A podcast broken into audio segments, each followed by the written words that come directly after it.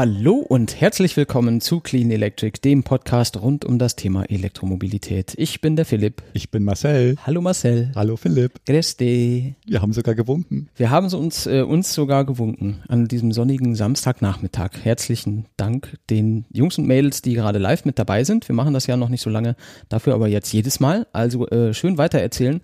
Dann kriegt ihr den ganzen langweiligen Scheiß, den wir vor der Sendung hier normalerweise unter uns besprechen, auch mit dann, äh, na, zumindest wisst ihr jetzt Dinge, die sonst niemand erfahren wird. All die Teile, die wir rausgeworfen haben, über die wir jetzt nicht sprechen werden, die habt nur ihr gehört.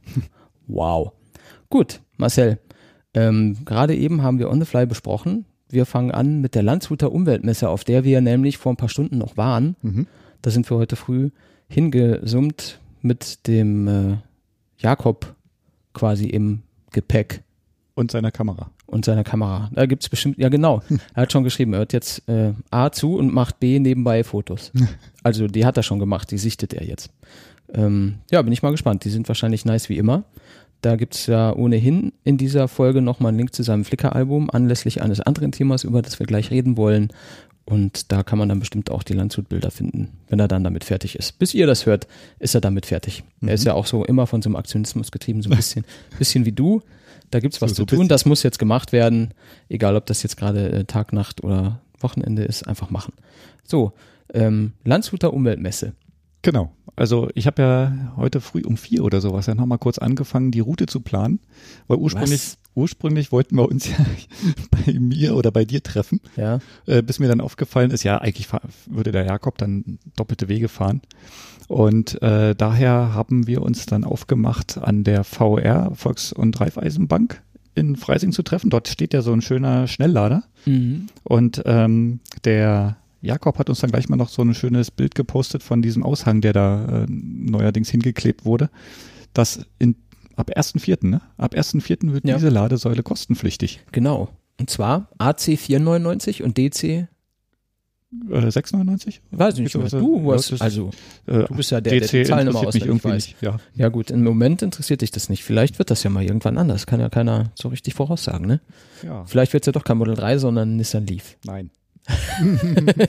War nur ein Test.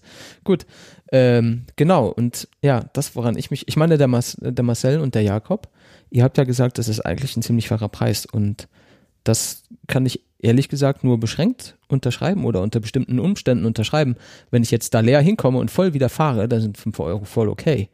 Ja. Wenn ich aber, keine Ahnung, das ist in der Nähe vom Bahnhof in Freising, wenn ich jetzt da hinfahre, um jemanden abzuholen und komme dahin, stecke das Auto an, Viertelstunde später bin ich wieder da, habe irgendwie 4, 5 Kilowattstunden geladen und habe dann pro Kilowattstunde 1 Euro bezahlt, dann ist es halt nicht mehr so geil. Also diese Pauschalabrechnung, da bin ich jetzt mal kein Freund davon. Also, wenn du von uns aus nach Freising zum Bahnhof fährst, brauchst du nicht laden. Da lässt es gleich sein. Oder du fährst ja. ein bisschen früher hin mit leerem Akku, machst noch ein paar Fotos, läufst noch einmal ums Auto und dann lohnen sich das die 4,95 Euro auch wieder. Das setzt ja immer voraus, dass ich so viel Zeit auch habe. Ne? Weiß ja, wie viel Zeit man oft hat. Ähm, ja, keine Ahnung, aber auch wenn ich kurz laden wollen würde, kann ja sein, dass ich hier mit 20 Prozent losfahre und dann doch gerne schnell Viertelstunde laden würde, mhm. dann sind halt aber dann trotzdem die drei Kilowattstunden ein teurer Spaß. Ja, also du müsstest dann schon eine halbe Stunde dort stehen bleiben, damit es sich lohnt und ja. der Akku wirklich voll ist. Ja, genau. Also man muss schon so eine bestimmte Zeit oder eine bestimmte Menge Strom da aufnehmen, damit sich das irgendwie rentiert. Also ich bin nach wie vor eigentlich davon überzeugt, dass alles außer Kilowattstundenweise Abrechnung Quatsch ist. Hm. Tja. Wie das jetzt tatsächlich immer kommt, weiß ich nicht. Immerhin kannst du da mit deiner EC-Karte bezahlen. Das ist ja schon mal was. Ja, also ich, ich kenne solche Ladesäulen ja schon ähm, von meinem Trip nach Heidelberg, wo ich zu meinem Bruder gefahren bin. Da gab es ja auch so eine VR-Bank. Und äh, das muss ich ehrlich sagen, funktioniert super. Du gehst dorthin, stellst dein Auto dahin, steckst den Stecker rein und dann schiebst deine Karte bloß rein. Du musst nichts weiter machen, ziehst wieder raus und dann wird der Ladevorgang gestartet. Also weder ja. Nummer eingeben noch irgendwas, du gibst es einfach, schiebst die rein und gut ist. Naja, das sind so, die können sie direkt irgendwie abbuchen ohne PIN, oder wie? Weil du unterschreibst nichts, du gibst keine PIN ein, Du kriegst aber trotzdem Geld abgebucht. Ja. Genau. Das geht, keine Ahnung, machen die das bis zu einem bestimmten Betrag, dass das Wahrscheinlich so geht? mit 5 Euro oder so, ja, die, ja. Diese Kleckerbeträge. Weil ich finde ja, du könntest, könntest das ja auch kilowattstundenweise äh, machen und dann bleibt die Karte einfach so lange stecken, wie du lädst. Hm. Könnte man auch machen. Dann bräuchte man aber bei mehreren Möglichkeiten mehrere Kartenslots. Hm. Ja. Äh, äh, blöd. Ja. Ich sag nur Blockchain. Ja, auf Auto jeden kommt Fall. an, Kabel rein, Säule weiß, der bezahlt damit und somit und der tankt ja zu viel und damit ist abgebucht und mir als Kunde ist es alles egal. Was ich ganz lustig fand, ähm, der Jakob kam dann so ein, zwei Minuten nach uns dort an. Wir haben gerade eingeparkt und äh, jeder mal kurz noch schnell rangesteckt, nur um zu gucken, ob das Ding pfeift. ja. Und ähm, ja, wie wir Jakob kennen, der kommt ja immer irgendwie mit einem Akku an, der ja wirklich halb leer, ganz leer oder sonst wie ist. Ja, es ist auch nicht so, als wollten wir in Freising zehn Minuten im Block fahren. Wir wollten ja 50 Kilometer nach Landshut fahren. Ja, also von Na, hier 40 aus. von Freising. Ja, von hier aus waren es ursprünglich eigentlich über 70, also fast 80 Kilometer sogar, hätten wir die Autobahn genommen. Ich habe mir gedacht, ja gut, wir fahren, wenn wir, also wenn ich der Tourguide bin, eigentlich immer über Landstraße. Ist doch viel netter, Autobahn ist doch echt lang. Ja, eben. So, und dann waren es dann auf einmal bloß noch von Freising aus 48. Und dann habe ich gedacht, ja gut, hinkommen wir auf jeden Fall. Mhm. So, und dort vor Ort gab es dann sogar in der näheren Umgebung um die fünf Kilometer zwei äh, Schnellladesäulen. Ähm, da hätte man dann auch noch schnell was machen können. Ansonsten, was ich jetzt so nicht wusste, ist, dass dort an diesem Messegelände auch Ladeinfrastruktur geschaffen wurde. Hm. Ja, und so sind wir da hingefahren und haben es auch super gefunden, nicht verfahren, nicht irgendwie. Sind auch recht pünktlich dort angekommen. Ja, ich hatte erst ein bisschen Sorge, weil da Jakob gesagt hat, ja, man muss dann beim Westeingang oder irgendwie sowas hat er gesagt, muss man Mhm. reinfahren für die, für die Sternfahrer. Also dieses Event war verbunden mit einer Sternfahrt von Elektroautos und sie wollten gerne irgendwie die größte Sternfahrt in Bayern machen und haben dann da vor Ort, da waren, was war das, Radio Traunstein oder so, waren da und haben dann gesagt, ja, hier äh, größte Elektroauto-Sternfahrt in Bayern mit 50 Fahrzeugen, wo ich dann gedacht habe, nee, Ruder haben die noch nicht gesehen, weiß nicht, was das hier ist. Das ist eigentlich kleiner als äh, die größte in Bayern nach meinem Empfinden. Aber letzten Endes ähm, sind die davon ausgegangen, wie viele Fahrzeuge sich da angemeldet haben, was wohl 50 ungefähr waren. Ja, Aber als wir kamen, hast du auch in Facebook geschrieben, äh, waren es schon 80. ja. Also damit, wahrscheinlich haben wir deswegen auch diese grüne Herzlich Willkommen-Tüte nicht bekommen, weil die einfach keine mehr hatten. Stimmt, das waren 50 angemeldet, 50 Tüten weg. Und Ja. jetzt waren wir dann bei 80 und Vielleicht hatten sie ein paar mehr. Was ich aber super fand, also äh, vielleicht noch mal kurz zurück. Wir sind da angekommen und haben dann in Reihe geparkt mit lauter E-Fahrzeugen. Teslas, i3, was weiß ich, was da noch alles vor uns war, habe ich nicht so genau gesehen. Und haben uns da angestellt und standen dann erstmal. Und da habe ich gedacht, hm, das, dauert, dauert aber jetzt. Und dann so rechts an uns vorbei wurden dann immer so die Verbrennungsfahrzeuge, wurden dann so vorbeigewunken. Und wir durften halt durch dieses große Tor fahren, wo der Radiomoderator stand und jeden dann irgendwie angequatscht hat, der jedes ankam einzelne. jedes einzelne Auto. Und deswegen hat es auch ein bisschen gedauert. Und sie haben erstmal gesammelt, bis da eine Schlange war. Mhm. Damit sie die, ich weiß auch jetzt nicht, ob die das dann live gesendet haben, da bei Radio Dingsbums. Äh, kann ja sein, dass sie dann gesagt haben, "Ja, hier steht ein Dutzend Autos, lass mal noch mal kurz einen Live-Blog machen. Und ähm, fand ich eigentlich ganz nett. Hat er dann gesagt, so, du kommst jetzt von hier und da und ui, wie weit bist du jetzt gefahren? Und dann so die üblichen Fragen, wie ist jetzt so da mit der Reichweite und bist du zufrieden mit deinem Auto? Solche Sachen.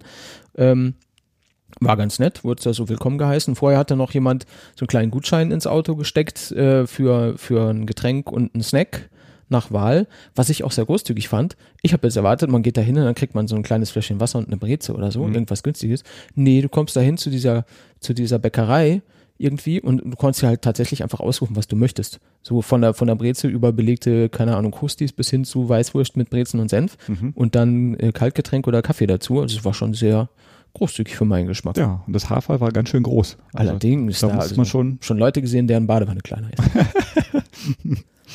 Ja. ja, und dann haben wir geparkt in, in einer langen Reihe von E-Fahrzeugen. Das war sehr schön.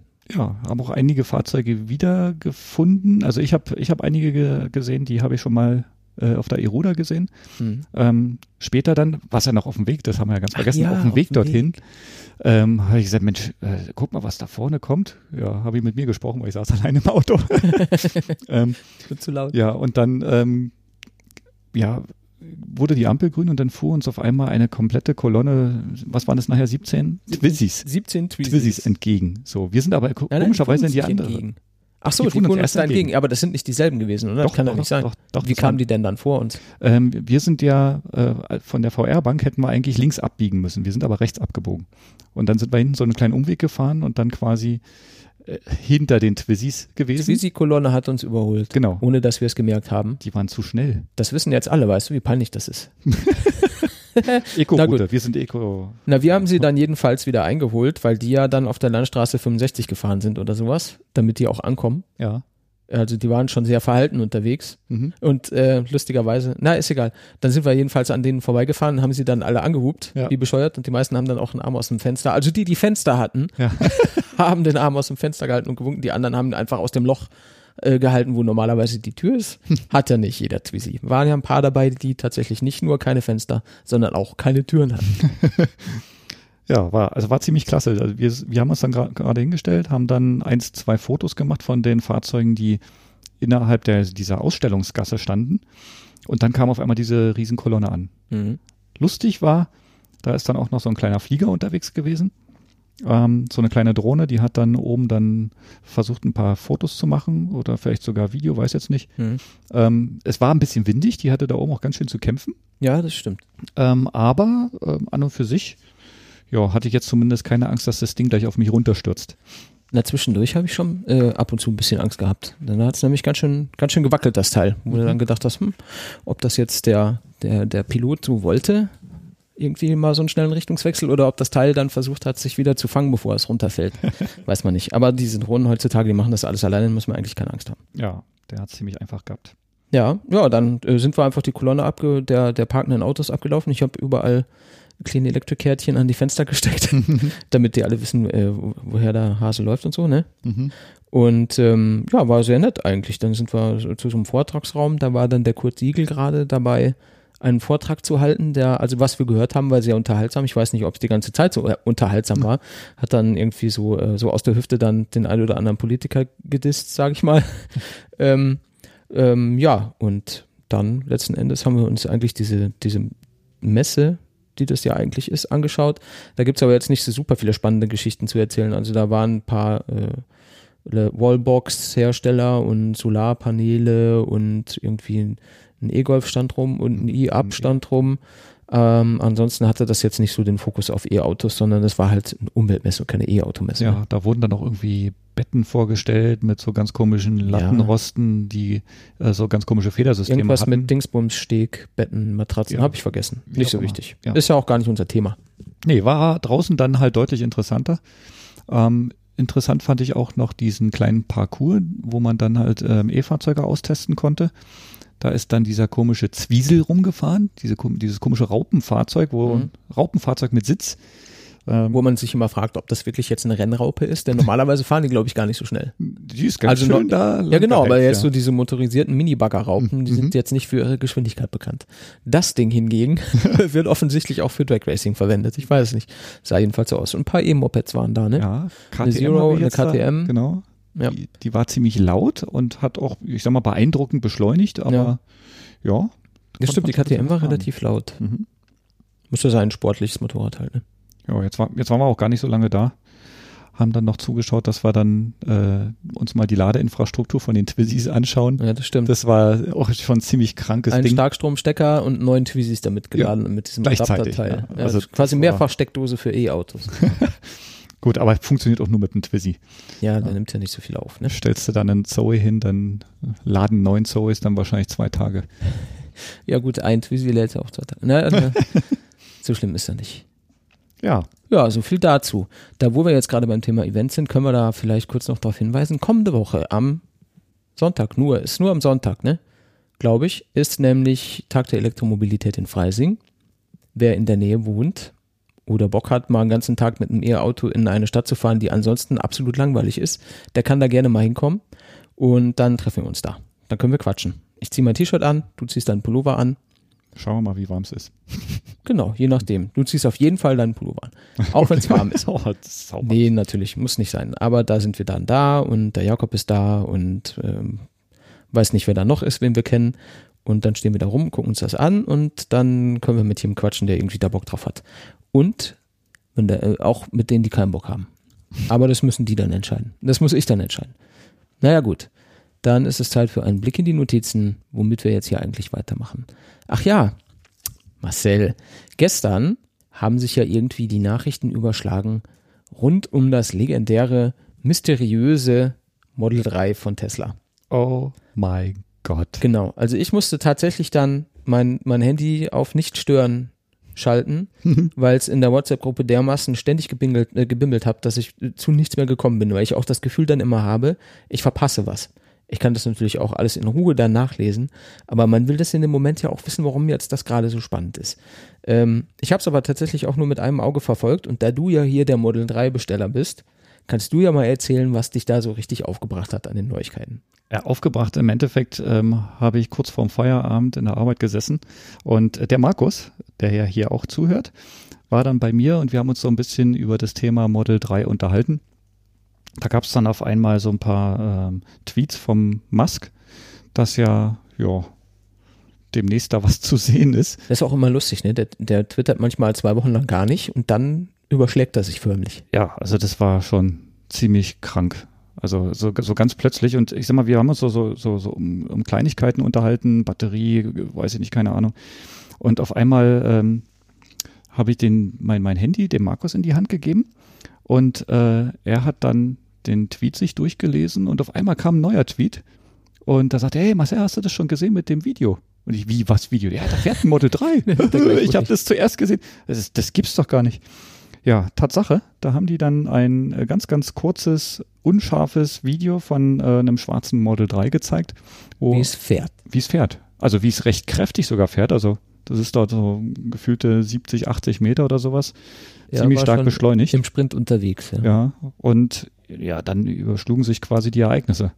Ja, da wurde dann auf einmal gesagt, ja, äh, dauert nicht mehr lang, dann könnte das ja schon einer aus der ersten Serie sein. Ähm, dann wurde gleich über den ähm, Heckantrieb und äh, Allradantrieb gesprochen. Äh, dann hieß es. Ja, das muss man nochmal aufdröseln, Heckantrieb, Allradantrieb. Das, das, was gesprochen wurde, war ja, ähm, also Anlass dafür war ja, dass es von Tesla-Seite dann hieß, wir machen erstmal nur Heckantrieb. Richtig. Mhm. Und die Ds kommen später. Genau. Das hat ja auch den einen oder anderen ein bisschen aufgeregt, der gerne ein D hätte, ne? Richtig da ging es dann gleich auch rum von wegen, ja, ich storniere meine Bestellung, weil ich wollte von vornherein schon ein D haben. Ja. Und, ähm, Was ja. aber jetzt ehrlich gesagt auch bescheuert ist, ich meine, es dauert jetzt länger, aber deswegen musst du ja nicht gleich hinschmeißen. Was sind denn das für Leute? Du musst ja nicht sofort aufgeben, nur weil es das heißt, ja, wir müssen erst das andere machen aus den und den Gründen. Ich meine, die machen das nicht aus Langeweile, sondern um zeitnah die Autos auch ausliefern zu können. Ja, also als Grund hat er eigentlich genannt, ähm, die einfache Ausstattung des Fahrzeugs zu nutzen, um halt ein schnelles äh, einen schnellen Einstieg in die Produktion zu finden. Ne? Und einfache Autos lassen sich halt schneller bauen als, ich sag mal, das haben sie mit dem Model X ja auch beschrieben. Ähm, da noch ein Feature, da noch ein Feature und dann gab es da ein Problem und dann mhm. wurde das halt äh, immer wieder durch Kleinigkeiten dann verzögert. Das wollen sie bei dem Wagen einfach vermeiden. So, aber hinten dran wurde dann gleich gesagt, sechs bis neun Monate später wird auf jeden Fall ein Allradantrieb kommen. Also die D-Variante. Ähm, aus meiner Schätzung heraus werden wir in Europa jetzt nicht so das Problem damit haben, weil wir eh erst ein knapp dreiviertel Jahr später dran sind. Also da denke ich mal, dass unsere Konfiguratoren dann schon den D ausspucken werden. Hoffe ich Aber zumindest. Trotzdem wird ja. er wahrscheinlich später kommen als die Nicht-Ds. Oder wenn ja. sie erst die Nicht-Ds produzieren. Die ja, werden ja auch verkauft, die stehen da nicht rum. Ja, sollen sie die in Amerika verkaufen. Naja, aber das wird ja Einfluss haben auf jeden, der einkauft. Und nicht nur auf, nicht nur auf die, die zuerst einen bekommen, sondern das, das hat ja einen Rattenschwanz, das zieht sich ja nach hinten durch. Gut, ähm, man geht ja davon aus, die Basisvariante mit Heckantrieb wird ja bei 35.000 Dollar losgehen. Mhm. So, und die, die halt schon immer einen Tesla haben wollten, sich aber auch die teureren nicht leisten wollen oder können, ähm, werden dann wahrscheinlich zu der Hecktriebvariante greifen. Mhm. Und dann äh, kommen dann so Sachen wie oder so Leute wie meiner einer, die auch schon immer einen D haben wollten, ja gut, die müssen dann halt tiefer in die Tasche greifen und wahrscheinlich auch länger warten. Ist halt so. Ja, aber ist ja auch nicht schlimm. Also ganz ehrlich, ich finde es jetzt nicht schlimm. Nö. Schlimmer finde ich, wenn ich, äh, wie, wie, ein Kollege von mir, ein, Skoda bestelle und muss darauf ein Dreivierteljahr warten. Das finde ich viel schlimmer. Tja. Nicht, dass ich einen haben wollen würde, aber dass man so ein, so ein Brot- und Butter-Auto irgendwie äh, in, in so einer super langen Zeit nur produzieren kann, das ist halt schon ein bisschen traurig. Aber ist mir egal. Ist dir egal. Ist mir völlig egal. Die stehen sowieso alle in ein paar Jahren irgendwo auf einem riesigen Parkplatz für Autos, die nirgendwo mehr fahren dürfen. ja, es ging dann nochmal kurz um die Reichweite von dem Fahrzeug. Da wurde dann auch wieder mit dem äh, Chevy Bolt verglichen. Und äh, ja, es wirkte so ein bisschen müde lächelnd, wie dann der Musk dann meinte, dass halt der Wagen auf jeden Fall ein bisschen weiterfahren wird. Also in ja. der Basisvariante. Und ansonsten ähm, kann mit der derzeitigen Batterietechnik in das Model 3 wohl eine 35, 75, 75. Kilowattstunden äh, Batterie eingebaut werden.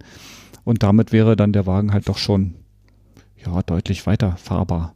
Also wenn ich jetzt wieder mal mit meiner Zoe vergleiche, äh, 75 Kilowattstunden reichen bei mir auf jeden Fall für 500 plus Kilometer nach meiner Nutzung.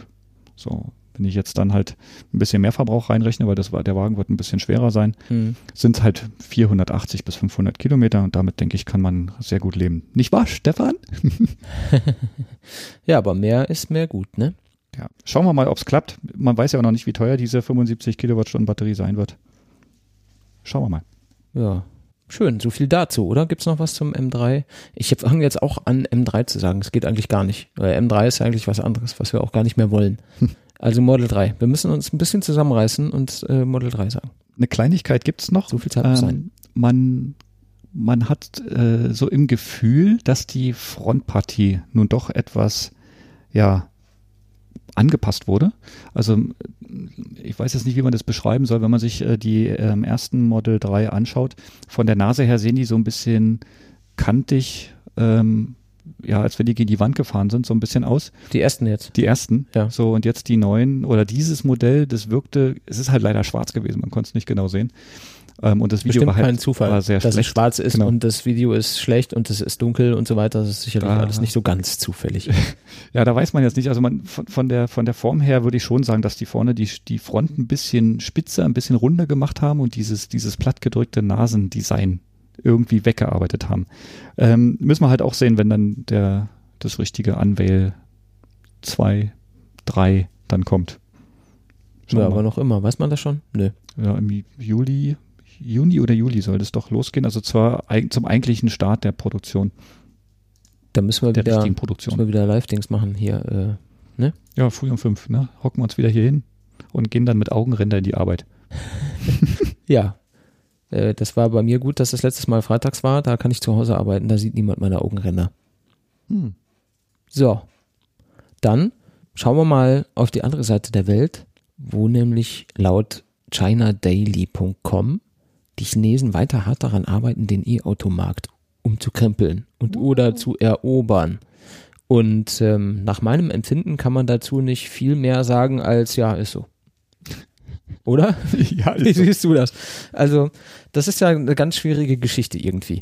Wenn du dir jetzt unsere, mit unsere meine ich die deutschen Autohersteller anguckst, so VAG, dann Daimler und BM BMW und so, dann äh, hat man schon das Gefühl, dass man in so ein bisschen gefährliche Sphären so langsam kommt. Ne? Also man sagt ja immer, wenn du den Trend sehen kannst, dann ist zu spät. Dann ist ja. Genau. Und ich finde, der Trend ist sehr deutlich. Wobei ähm, ich versuche, es aus äh, so ein bisschen aus der richtigen Warte auch zu betrachten. Denn wenn du mal schaust, was wir sehen, was wir hören, wie unsere Meinung ist, wie wir Dinge bewerten, also jetzt du und ich und die anderen Mhm. Jungs und Mädels, die mit E-Autos fahren und leben, dann äh, und, und du das dann vergleichst mit dem, was in Anführungszeichen der Mainstream so denkt, dann ist der Trend vielleicht noch nicht so sichtbar, Nee, wie wir glauben. Also Ja. nicht, nicht bei uns, ja. Genau, also, also ohne Witz, auch schön Zitat aus dem Vortrag von Kurt Siegel vorhin in Landshut, der gesagt hat, ja, jetzt hier und so weiter, Diesel kannst du jetzt nicht mehr kaufen, äh, brauchst aber ein neues Auto, was musst du jetzt machen? Standardantwort, na, kauf ich halt einen Benziner. Finden die Leute völlig normal. Die, ja. Die kommen nicht auf die Idee, dass es daneben noch andere Antriebe gibt, die vielleicht auch wir, zumindest irgendwie bedenkenswert oder überlegenswert wären. Tja. Also ich habe ich hab mir ähnliches Thema jetzt eigentlich in der Arbeit auch. Ähm, will jetzt da auch nicht zu viel erzählen, aber wo ein Kollege halt sich ein neues Auto aussuchen will, muss und ähm, kein Elektro. Also das steht so von vornherein schon mal fest. Ne? Mhm. Und ich sag mal, einen Hybriden dann ähm, anzubieten oder vorzuschlagen, ist dann schon das höchste der Gefühle. Allerdings muss man auch sagen, selbst wenn man jetzt gebrauchte Hybriden sich anschaut, die als Pendlerfahrzeug genutzt werden sollen, also nicht großartig riesengroß sein dürfen, ähm, die sind halt auch nicht billig. Ne? Und du kaufst Ja. halt mal nicht für 1000 Euro einen Hybriden und freust dich dann da dran, sondern du musst halt schon sehr, sehr tief in die Tasche greifen. Und ähm, wenn man dann halt wirklich nur das Geld betrachtet und drumherum den Rest nicht, dann bleibt es halt ein Diesel. ein alter Diesel oder ein Benziner oder Hm. da Ja, dann, ist dann eh kommt halt, Mobilität gar nicht. dann da. kommt halt drauf an, wo man hinpendelt. Denn wenn du dir jetzt, ich sag jetzt mal 2017, einen alten Diesel kaufst, um von zu Hause zu deiner Arbeit zu pendeln, die wahrscheinlich jetzt für uns, die wir um München herum wohnen, in München ist, da kann das sehr gut sein, dass du nächstes Jahr nicht mehr mit dem Auto zur Arbeit pendeln kannst, weil die dich nicht lassen. Mhm. So, das dann, darf man dabei nicht vergessen. Genau, und dann schaust du halt nach Dieseln, die halt ähm, ja zwei Jahre alt sind. Älter dürften es eigentlich nicht sein, weil dann kam die Euronorm 6 und mit Euronorm 6 kannst du ja wieder rein. Ne, und dann werden die Preise von den Dieseln natürlich zwar schon teurer, aber leider sind die immer noch günstiger als ein, war so ein schönes Beispiel, fünf Jahre alter Hybrid. Hm. Ja, und ähm, ja, da ist es halt Naja, das so. ist halt, genau, ist wieder eine Frage der Verbreitung, weil diese zwei, drei Jahre alten Diesel, davon gibt's halt äh, einen zweistelligen Millionenbereich in diesem Mhm. Land. mhm. Und von den äh, zwei, drei Jahre, fünf, sechs Jahre alten Hybriden, die musst du halt wirklich mit der Lupe suchen. Ja. Und da musst du hoffen, dass du einen findest, der irgendwie auf das passt, was du dir wünschst und auch gut gepflegt und erhalten und sauber Mhm. gefahren worden ist. Ist dann natürlich nicht so einfach, wie irgendwie das Auto zu kaufen, das an jeder Ecke rumsteht. Naja, gut. Auf der anderen Seite, in China läuft es halt deutlich besser, Ja. auch was unsere Hersteller angeht. Ne? Also die Kooperation dort drüben, die, die sind da schon sehr auf Zack, mit wem die da alles zusammenarbeiten und wie schnell die dort die äh, Fahrzeugproduktion nach oben drücken wollen. Ähm, ja, VW und äh, Mercedes hängen da sehr äh, mit in der, ja, wie sagt man, in der Industrie mit drin. Dort, aber nicht hier. Und das ist das, was mich eigentlich schon so ein bisschen ankast. Ja, das ist schon ärgerlich, aber das ist wahrscheinlich einfach genau die Sache. Denn in, in China wie in Norwegen wird das halt angetrieben, dass das passiert. Da Da, wird unterstützt, dass Ja. das gemacht wird. Und da gehen dann die Autohersteller hin und sagen, ja, wenn wir das hier machen, dann können wir das auch verkaufen. Mhm. Hier stellen sich die Autohersteller hin und sagen, ja, wir müssten das eigentlich machen, damit wir nicht nachher zu spät dran sind. Aber äh, die Leute kaufen das, was wir jetzt anbieten können, nicht. Ja, Warum? Das ist halt, ich weiß nicht, wie oft ich das schon gesagt habe. Der Autohersteller sagt, ja, die Leute kaufen das nicht. Und die Leute sagen, ich will ein Auto, was ich äh, äh, weiter fahren kann, weil ich nicht laden kann. Und die Verantwortlichen für die Ladeinfrastruktur sagen, ja, so, weil, solange es keine Autos gibt, bauen wir auch keine Ladeinfrastruktur. Und da beißt sich halt dann die Katze in den Schwanz, bis man sie wirft. Es sei denn, du wirfst die weg. Dann kommst du nicht dazu. Genau. Ah ja, keine Sendung ohne Katzenweitwurf, ne? Ja, Das ist auch tatsächlich, das gehört einfach dazu. das muss sein, genau. Muss sein. So, Autobauer. Da habe ich noch gelesen, PSA, also Peugeot Citroën, will bis 2023 mindestens 27 voll elektrische Autos anbieten. Da Mhm. kann man jetzt beliebig weiterverfahren. Äh, VW will mindestens 20 elektrische Autos anbieten, Daimler will mindestens 20 elektrische Autos anbieten. BMW hat jetzt gesagt, jedes Fahrzeugmodell soll es auch elektrisch geben in den 20er Mhm. jede Jahren. Jede Baureihe. Jede ne? Baureihe Mhm. in den, also in den 2020er Jahren dann. Mhm. Ähm, was ich ganz interessant finde, denn ich habe mal mit Leuten dort gesprochen, kürzlich, und gefragt, was ich ja hier immer so äh, postuliere, äh, warum nimmt er nicht ein Dreier und ein A4-Kombi und ein Passat-Kombi und solche Autos und ähm, baut daraus batterieelektrische Fahrzeuge. Da sagen die, ja, wenn wir das machen, das ist nicht gut für uns, weil erstens werden die super teuer und die Leute kaufen sie nicht. Und zweitens sind das die Autos, mit denen wir unser Geld verdienen. Das sind quasi die, die Cash-Cows der Autokonzerne. Mhm. Das sind die, die, die Brot- und Butter-Autos. Die gehen halt weg wie geschnitten Brot, wie warme Semmeln oder was auch immer man gerne mag. Und die wollen nicht diese Autos quasi sich selbst damit kannibalisieren, dass sie die als E-Fahrzeug bauen. Vor allem dann geraten sie einfach selber unter Druck, dadurch, dass jetzt der, der 325i 1000 Euro kostet und der 325 Elektro, der ist halt einfach dann 10, 12, 15.000 Euro, sagen sie, teurer. Tja, Ja, der wird erst so billig wie der 325i, wenn sie von dem auch jeden Tag 178.000 bauen. ja. Und oder wenn halt die Leute, ich sag mal, den E-Antrieb dann doch für sich entdecken und dann Ja. doch lieber die paar tausend Euro mehr ausgeben. Ne? Ja, also wir sind ja immer äh, sehr ungeduldig, aber ich muss dann nochmal darauf verweisen, die, die Leute außerhalb unserer Filterblase, die haben das noch nicht so mitgekriegt. Das ist einfach eine krasse, nicht, ja. eine krasse Randerscheinung, diese ganze E-Mobilität. Wir sind für die, äh, das, was Computer-Nerds in den 80ern früher für irgendwie alle anderen so waren, also wer da einen Computer benutzt, die meisten Leute haben damals gesagt, äh, Computer, ne, was soll ich damit machen? Mhm. Ja, und jetzt sagen sie, E-Auto, nee, taugt nicht. Das ist einfach so. Wir sind tatsächlich noch relativ früh dabei. Das ist aber eine Sache, das haben wir auch schon mehrfach gesagt, die kommt. Mhm. Gut, was hat VW jetzt eigentlich gemacht? VW hat ja den äh, E-Golf ein bisschen verbessert, hat dem ja eine Zwei-Phasen-Ladung gegeben, damit er Ja. ein bisschen schneller Hat, äh, lädt. da haben, die Community hat gesagt, eine Phasenladung, das ist doch scheiße. Hat, hat VW gesagt, dann machen wir zwei. Ja, Dumme Entscheidung. dumme Entscheidung. Vor allem war, war ja der äh, BMW-Konzern mit, äh, mit seinem i3 und dem neuen Dreiphasenlader da halt doch ein bisschen zackiger unterwegs. Ja, alles andere ist ja auch ehrlich gesagt Quatsch. Denn das eine Argument ist immer, ich weiß nicht, wo ich laden soll. Das andere Argument ist immer, es dauert zu lange. Mhm. Und wenn ich dann als Hersteller hergehe und baue Autos, von denen ich genau weiß, es dauert ultra lange, das zu laden. Und ich weiß genau, 70 Prozent der Leute, die das kaufen wollen, können nicht zu Hause in der Garage oder an der Hauswand ihr Auto anstecken. Dann ist es einfach, Entschuldigung, eine saudumme Idee, das so zu machen. Mhm. Und ohne Witz, der, es darf gerne jemand von, von, äh, von VAG kommen oder vom Daimler oder vom BMW und mir mal ganz in Ruhe hier erklären, für euch alle, warum man keine Dreiphasenladung und Schnellladung in seine Autos einbaut. Das kann so teuer überhaupt nicht sein. Nee. Das kann mir keiner klar machen. Also bitte, ihr seid alle herzlich eingeladen. Ihr könnt mich anrufen oder eine WhatsApp-Nachricht schicken oder ihr könnt hier äh, über Studio-Link teilnehmen. Ihr könnt von mir aus auch bekacktes Skype-Call machen, wenn ihr das möchtet. Ihr könnt, ihr seid herzlich eingeladen, mit uns hier zu diskutieren, warum man das nicht macht. Denn alle, die hier zuhören, wüssten das gerne. wenn es jemand weiß, kann er natürlich auch gerne zu dieser Sendung einen Kommentar schreiben. Dann hat sich das erledigt. Kommen wir nochmal zurück zum Golf. Ähm, Echt? er ist noch ein bisschen verbessert worden, kommt ja jetzt auch mit einer größeren Batterie, ergo etwas mehr Reichweite. Hm. Was war das? Nefts 300 Kilometer? Ja, also jetzt auch nicht wirklich viel, Nee. aber ähm, der Motor ist auch noch ein bisschen stärker geworden. Ich glaube, ich hatte auch nochmal 20 PS dazu bekommen. Also ähm, man verändert den Golf schon etwas geringfügig. Ja, das ist aber, genau, da finde ich, sieht, da, da spiegelt sich genau das, das wieder, was der Autokonzern TM so normalerweise macht.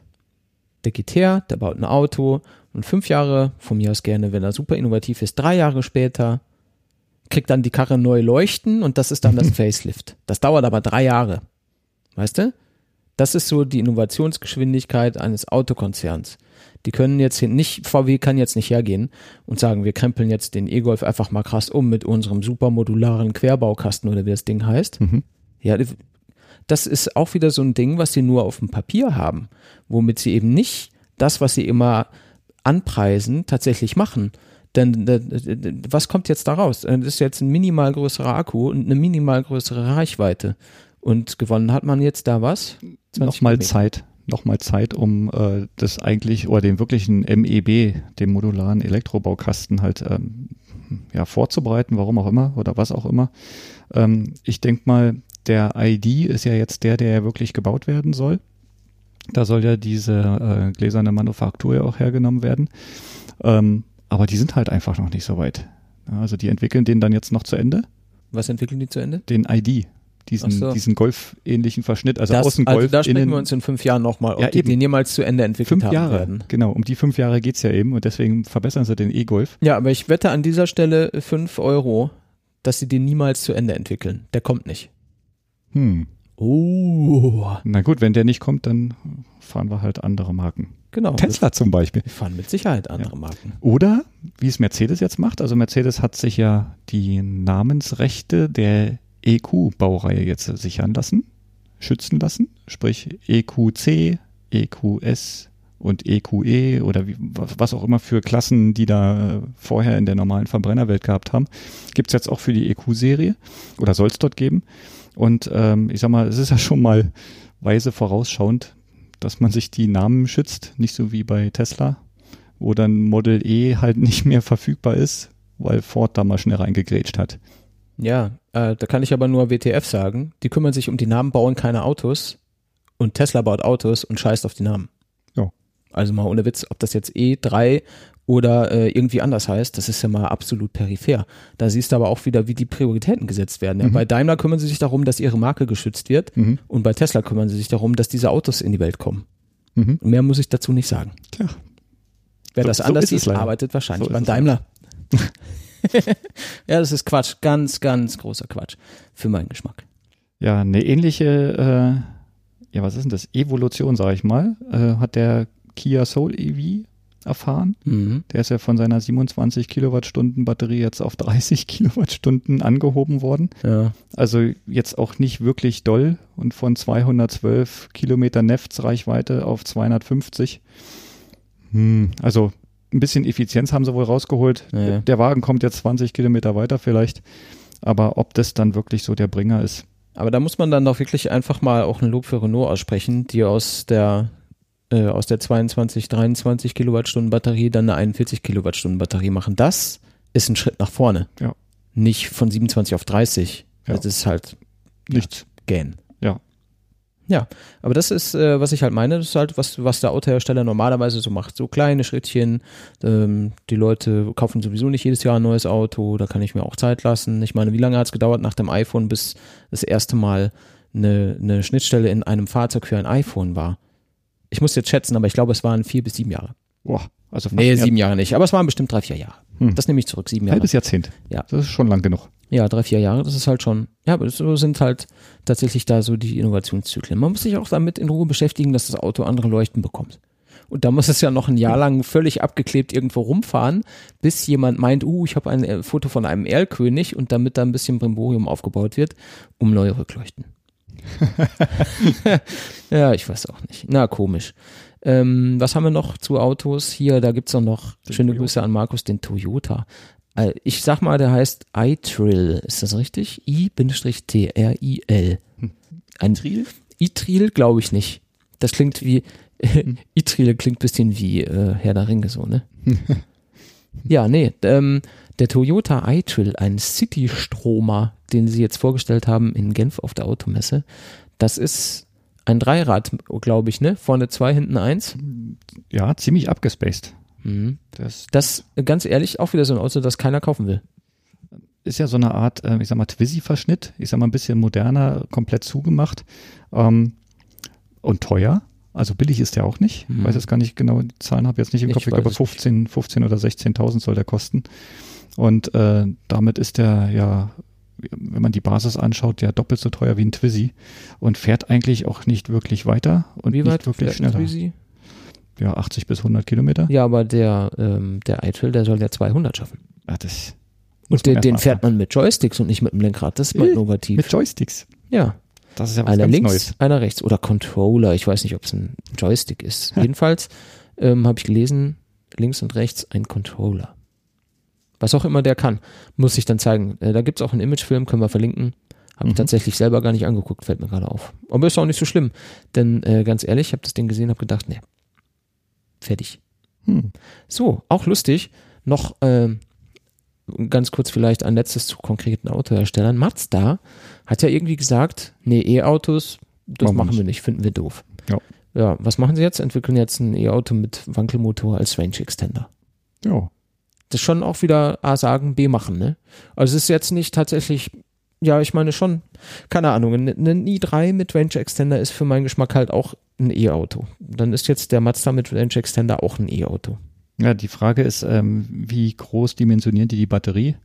Ähm, und ja, der Wankelmotor, den kennt man ja aus der Mazda RX-8. Ähm, Und RX7. ja, RX-7 auch schon, ja gut. Den letzten, den ich kannte, war der RX-8. Ja. Und ähm, ich weiß nicht, warum man sich für diesen Motor jetzt so speziell entschieden hat. Der soll ja sehr, sehr kompakt bauen. Na, weil es halt Mazda ist. Das ist halt der Mazda-Motor. Ach so, Den baut sonst keiner. ja, na dann. Die schwören da drauf. Das ist wie äh, Porsche mit Boxermotoren, findet Mazda Wankel toll. Ja, also ich sag mal, wenn es dann nachher dem Gesamtkonzept dann ähm, zuträglich ist, warum nicht? Ja, das ist, glaube ich, sehr laufruhig und leise. Ja, Vielleicht ist das auf jeden Fall ein Plus. weil er sich von vornherein eigentlich schon dreht und nicht wie die Hubkolbenmotoren, Genau, da die muss nicht rauf runter. Genau. So. Ja, ich weiß es nicht, ob das jetzt schlau ist. Was mich dabei halt ein bisschen irritiert hat, ist dieses, nee, äh, so dieses konsequente E-Auto verneinen, Mhm. so, so negieren von allem und dann aber doch was machen. Das finde ich Ja. schon auch komisch. Ja, da, ich, ich glaube, die müssen jetzt auch irgendwas sagen in Richtung, weil die, also in Richtung E-Auto oder wenn es dann halt auch ein Hybrid ist, wie auch immer, weil die anderen Hersteller ja auch immer mehr sagen, ja gut, wir fangen jetzt mit einer E-Schiene an oder wir haben jetzt schon ein paar Prototypen. Ähm, es gibt da eigentlich kaum noch einen, der nichts hat. Außer Fiat. Ja, Fiat, was haben, der Fiat-Chef, der hat doch auch immer irgendwas gesagt. Sie lassen erstmal die anderen machen und dann machen sie es besser. Irgendwie sowas meine ich, hätte Hm. mal gesagt. Schon letztes Jahr. Ja, zumindest mit dem Fiat 500, den sie damals ja gebaut haben, haben sie sich ja äh, sehr in die Nesseln gesetzt. Da war ja jedes Auto dreimal so teuer. Und nicht verkaufbar. Hm. Wie auch immer. Also auf jeden Fall haben sie tierisch draufgelegt. Hm. Naja, gut. Sollen sie machen, mir egal. Ich glaube, es gibt ausreichend Hersteller für ausreichend E-Autos in allen möglichen Klassen. Und irgendwann kommt einer, der baut dann auch ein Kombi. Und dann fahren alle deutschen E-Autos. Kombis. Kombis. Obwohl, ich weiß gar nicht, ob Kombis noch beliebter sind als SUVs. Ich weiß es nicht. Den Mehrwert von Kombis verstehe ich, den von SUVs sehe ich nicht. Vielleicht bin ich da ignorant. Ist mir egal. so, pass auf. Ähm, du kommst ja normalerweise hier irgendwie immer mit, äh, mit den Zahlengeschichten an. Jetzt habe ich die Woche einen Tweet gesehen, äh, wo es um Zahlen geht. Und den Oh. fand ich so interessant, dass ich tatsächlich angefangen habe zu rechnen. Und das mache ich jetzt mal. Die Rechnung machen wir jetzt mal einmal hier kurz durch. Die Ausgangslage. Ein modernes Windrad, kann man sich vorstellen, hat man schon mal gesehen. Kammerberg. Kammerberg zum Beispiel, Mhm. kennen aber nur die, die hier wohnen. Die anderen Leute haben aber auch schon mal sowas ähnliches wahrscheinlich gesehen. Ein modernes Windrad treibt 2000 E-Autos ein ganzes Jahr lang an. Ein Windrad fährt, äh, ein Windrad liefert Strom für das Fahren von 2000 E-Autos für ein ganzes Jahr. Wahnsinn. Ist Das ist richtig viel. ist eigentlich geil. Da habe ich gedacht, okay, das ist jetzt eine Zahl, wo man denkt, wow, aber was bedeutet das eigentlich? Es hieß ja mal, wir wollen eine Million Elektroautos haben. Ne? Hat man ja mal gesagt, das ist so irgendwie so eine, so eine Zahl, die, die wollen wir. Wir wollen eine Million Elektroautos in Deutschland haben. Wenn man jetzt mal rechnet, ein äh, Windrad befeuert 2000 E-Autos, dann brauchen wir für eine Million E-Autos 500 Windräder. Das finde ich ist nicht viel. Relativ, nicht viel. relativ kompakt. Jetzt muss man wissen, Deutschland hat eine Fläche von ungefähr 357.000 Quadratkilometern. Mhm. Und wenn wir jetzt 500 Windräder bauen müssen, die Windradgegner sagen jetzt, nee, 500 Windräder, wo sollen die denn alle hin? Jetzt rechnen wir mal, 357.000 Quadratkilometer durch 500 Windräder, das heißt, ein Windrad pro 750 Quadratkilometer. Für eine Million E-Autos. Das klingt für mich nach nicht so viel. Mhm. Ja, jetzt ist aber natürlich auch eine Million E-Autos auch nicht so viel. Ne? Also wenn man jetzt sieht, dass in Deutschland 40 fahren, dann muss man das halt schon die Dichte 40? 40, Millionen. Ach so, ja, ja, Fahrzeuge. die fahren aber auch noch eine ganze Weile. Ja, Das ist ja klar. das, aber da- genau, das ist halt der Punkt, an dem immer die, die Gegner ansetzen zu ihren Kontraargumenten. Mhm. Ähm, ist ja schön, dass sie da weiterdenken, ist aber blöd, dass sie vergessen, dass das weder von heute auf morgen noch von morgen auf übermorgen passiert. Mhm, Das mhm. geht langsam. Ja. Das dauert Jahrzehnte wahrscheinlich. Und die Windräder soweit sind ist. wahrscheinlich schneller aufgebaut als die E-Autos angeschafft. Das äh, unter Umständen, außer in Bayern, da kann man das ja nicht mehr machen, wegen der, ich habe vergessen, wie die Regel heißt. Jedenfalls gibt's ja jetzt nicht mehr genug Platz, weil man einen bestimmten Abstand Mhm. braucht zu Wohngebieten. Ich glaube, 10 Kilometer. 10x, ja. 10 10x, Kilometer. 10, nee, nicht 10 Kilometer, zehnfache, Zehnfache- äh, Rotorhöhe, glaube ich. Zehnfache Rotorhöhe. Genau, also Rotorhöhe mal 10 im Genau. Umkreis muss Platz sein bis zum nächsten Wohngebiet. Genau. Sowas. Das heißt, hat irgendwie auch schon mal jemand ausgerechnet, gibt eigentlich keinen Platz mehr in Bayern. Hm. Gut, ja. Dann müssen wir sie woanders bauen. Dann geht aber die Politik wieder los. Aber ist auch egal. Jetzt mal weg von, was kostet das und ähm, was, äh, was will die Politik und was wollen die Leute? Nur ganz prinzipiell. Man bräuchte tatsächlich nur 500 Windräder, um 100 Millionen E-Autos ein ganzes Jahr lang zu laden. Eine Million. Was habe ich gesagt? 100 Millionen. Eine Million habe ich doch Eine gesagt. Million. Mhm. Ja. Habe ich doch gesagt, genau. Ja, Genau. passt. Der Chat sagt H10-Regelung. Was hast du? A10. Höhe 10, genau. Ah ja, H10. Sehr gut. Danke, Chat. gut. Ähm, das wollte ich nur mal vorgerechnet haben. Ja, ich weiß, das ist so ein bisschen plakativ und das ist so ein bisschen einfach gedacht. Aber warum soll man nicht einfach äh, Sachen auch mal einfach machen? Das ist gut. Da kann man sich das mal vorstellen. Ein Windrad pro 750 Quadratkilometer.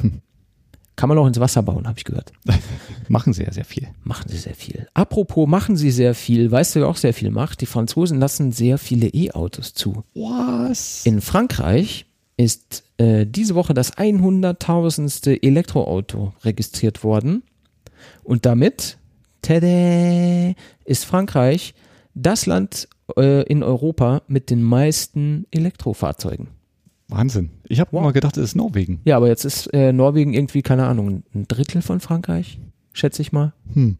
Ich weiß es nicht genau. Kann man googeln, wenn man es genau wissen will, aber Frankreich ist halt auch ein sehr großes Land. Mhm. Darf man dabei nicht vergessen. Aber 100.000 E-Fahrzeuge in Frankreich, damit das E-Auto reichste Land Europas. Wir gratulieren. Ding, ding, ding. Ja, sehr schön. Ich würde sagen, der Vorgeplänkel-Teil ist durch, oder? Was meinst du? Ja, Wir haben jetzt tatsächlich irgendwie so querbeet alles abgegrast. Ähm, wir haben noch eine Sache. Wir kriegen ja äh, immer wieder mal Feedback hier und da. Und äh, da hat äh, unser Hörer Gerrit, ich weiß gar nicht, ob der uns schon lange hört, er hat jedenfalls vorher noch nie was von sich hören lassen. Der hat nämlich gesagt, ähm, es muss doch möglich sein, die Sache mit dem Wechselstrom und dem Gleichstrom und den drei Steckerformen in knappen Worten nachvollziehbar rüberzubringen. Da geht noch was. Ausrufezeichen. So, der geneigte Hörer weiß, wir haben darüber mit Malik gesprochen in der letzten Folge. Mhm. Schöne Grüße an dieser Stelle. War wirklich eine sehr unterhaltsame Folge. Ich habe sie zwar nicht ganz nochmal gehört, aber ausschnittsweise. Und ähm, es ging eben genau darum, dass der E-Auto-Noob irgendwie wissen will, wie das alles funktioniert. Und äh, das ist auch der Grund, weshalb die Erklärung ein bisschen sperriger war, als sie eigentlich sein müsste. Mhm. Der Gerrit hat schon recht. Es sind irgendwie drei Steckerarten und dann gibt's Gleichstrom und dann gibt's Wechselstrom und in verschiedenen Stromstärken. Das ist es eigentlich. Genau, und wenn man dann halt anfängt mit den Zahlen zu spielen, also Spannung und Strom. Genau, Und da dann kommen dann nämlich immer die Zwischenfragen Genau, und dann franzt es aus. richtig. So, und jetzt kannst du das mal in Ruhe erklären, ohne dass einer dazwischen was sagt. Gut, im Endeffekt, wir haben ja zwei Systeme, die die Fahrzeuge fressen. Das ist einmal Wechselstrom und einmal Gleichstrom. So, und ganz kurz, äh, wir fangen mit dem Wechselstrom an. Den gibt's eigentlich überall, an jeder Steckdose. Mhm. So, und äh, damit halt das E-Auto an der Steckdose laden kann, gibt's halt diese typische ICCB In-Cable Controller Box oder ähm, auch eine Wallbox, die kann dann halt den Wechselstrom direkt ins Auto bringen. Ja. Während diese ICCB an einer normalen Schuko-Steckdose ähm, betrieben werden kann, können halt diese Wallboxen an einem Drehstromanschluss oder, also sprich jetzt unseren CEE-Anschluss, ähm, angeschlossen werden und damit halt deutlich schneller das Auto aufladen. So, fahrzeugseitig haben wir dann ja auch die Unterscheidung Typ 2 oder Typ 1. Ähm, beides nutzt an der Stelle den Wechselstrom. Typ 1 einphasig, Schuko. Typ 2 bis zu drei Phasen, also kann einphasig, zweiphasig wie beim E-Golf dann jetzt Mhm. ähm, oder auch dreiphasig dann laufen. Ähm, der Stecker ist aber immer Typ 2, der ist auch genormt an der Stelle. Ja, und damit eigentlich auch eine ziemlich einfache Sache. Typ 1 natürlich dann für die, die noch den Typ 1 Stecker haben. So. Ja, mehr gibt's dazu eigentlich schon gar nicht mehr zu sagen. Ja, Wenn man jetzt die Zahlen noch der weglässt. Gleichstrom. Genau. So, und der Gleichstrom? Ach so, nee, eins habe ich noch vergessen. Ähm, beim Wechselstrom ist es so, dass das Ladegerät sich im Auto befindet. Das heißt, es wird eigentlich nur der Strom ins Auto gepumpt und das Ladegerät im Auto wechselt den St- oder ähm, invertiert oder konvertiert den Strom zu Gleichstrom und damit in die Batterie. So, das braucht man bei den Gleichstromladesäulen natürlich nicht. Da gibt's halt draußen eine riesengroße Säule. Da kommt halt ein ziemlich kräftiger Strom an, Wechselstrom an, dreiphasig. Und der wird dann dort mit externen Ladegeräten zu Gleichstrom umgewandelt. So, und diese, äh, dieser Gleichstrom wird dann eigentlich direkt über diese zwei Steckertypen, also CCS Combo oder Shademo, ins Auto geladen. Diese Kabel sind sehr dick, weil sie sehr viel Leistung übertragen können müssen und sind halt fest angeschlagen, die braucht man auch nicht mitnehmen. Vorteil ist, das Auto braucht dieses Ladegerät nicht. Ne? Und sofern dieser, diese Kommunikation zwischen Auto und Ladesäule funktioniert, ist es halt immer einfacher, Wechsel, äh, Gleichstrom ins Auto reinzuladen. Damit auch schneller. So funktionieren auch die Schnellladesäulen als Multicharger. Das sind da halt meist mehrere Anschlüsse, also CCS-Combo. Der Shademo ist eigentlich immer mit dran. Ähm, und ne, der Shademo nicht. Der Typ 2 Zwei. also ein, ein äh, Wechselstromanschluss gibt es dort auch mit einer sehr hohen Leistung. So, aber CCS ist da jetzt auf jeden Fall immer mit dran. Shademo bei den meisten, nicht überall. Wir haben auch schon welche gesehen, da wurde das wieder demontiert. Ähm, aber gut, Ladesäulenverordnung. genau. Äh, Verordnung? Ver Verordnung. Verordnung. So, Genau. aber mehr, so, muss, jetzt, äh, genau, mehr muss man gar nicht mehr sagen. mehr muss man gar du nicht musst mehr jetzt sagen. aufhören. Genau. Wechselstrom Typ 1, Typ 2, Gleichstrom, Shademo, CCS. Genau, Tschüss. so war's. So war's. Und Gleichstrom, schnell laden. Wechselstrom, meist langsam laden. Bis 43 kW. Ja, hast du aber nicht hier. Wo? Hier. Hier bei mir zu Hause. Zum Beispiel. Ja, das ist ja sehr subjektiv. Könnte ich aber haben, wenn ich wollte. So. Labetsch. Genug äh, dazu. Das wollte man nur mal noch mal ganz kurz gesagt haben. Das kann man sich jetzt hier aus dem Podcast ausschneiden und aufs Handy spielen. Wenn jemand fragt, einfach abspielen. Das, was ich gesagt habe. Das, was du gesagt hast, war schon wieder zu lang. Hm. Hm. So, gut. Soweit, so schön. Es gibt Soundschwankungen im Stream, heißt es. Aber da kann ich nichts machen. Wir pumpen super nice Sound raus und was am, hinten rauskommt, äh, können wir, glaube ich, auch gar nicht so beeinflussen. Wenn das Internet jetzt da mal Pakete verliert, dann ist es halt so. Gut. Am WLAN. Liegt am WLAN? Ist das weit weg LAN. Ach, deswegen heißt es so. Das wollte ich schon immer wissen. so, Freunde. Dann äh, haben wir für die heutige Episode zwei Hauptthemen geplant. Und dem ersten widmen wir uns jetzt mal, oder? Das ist nämlich Tada. nach meinem Empfinden, ähm, ja, die, die Königin der Straße, was wir da gesehen haben und gefahren haben und erleben durften. Die Göttin der Straße. Die Göttin der Straße. Jedenfalls ähm, ganz oben in der Nahrungskette nach meinem Empfinden. und äh, an der Stelle schöne Grüße an Stefan, den ja die Hörer auch schon ein paar Mal hier gehört haben.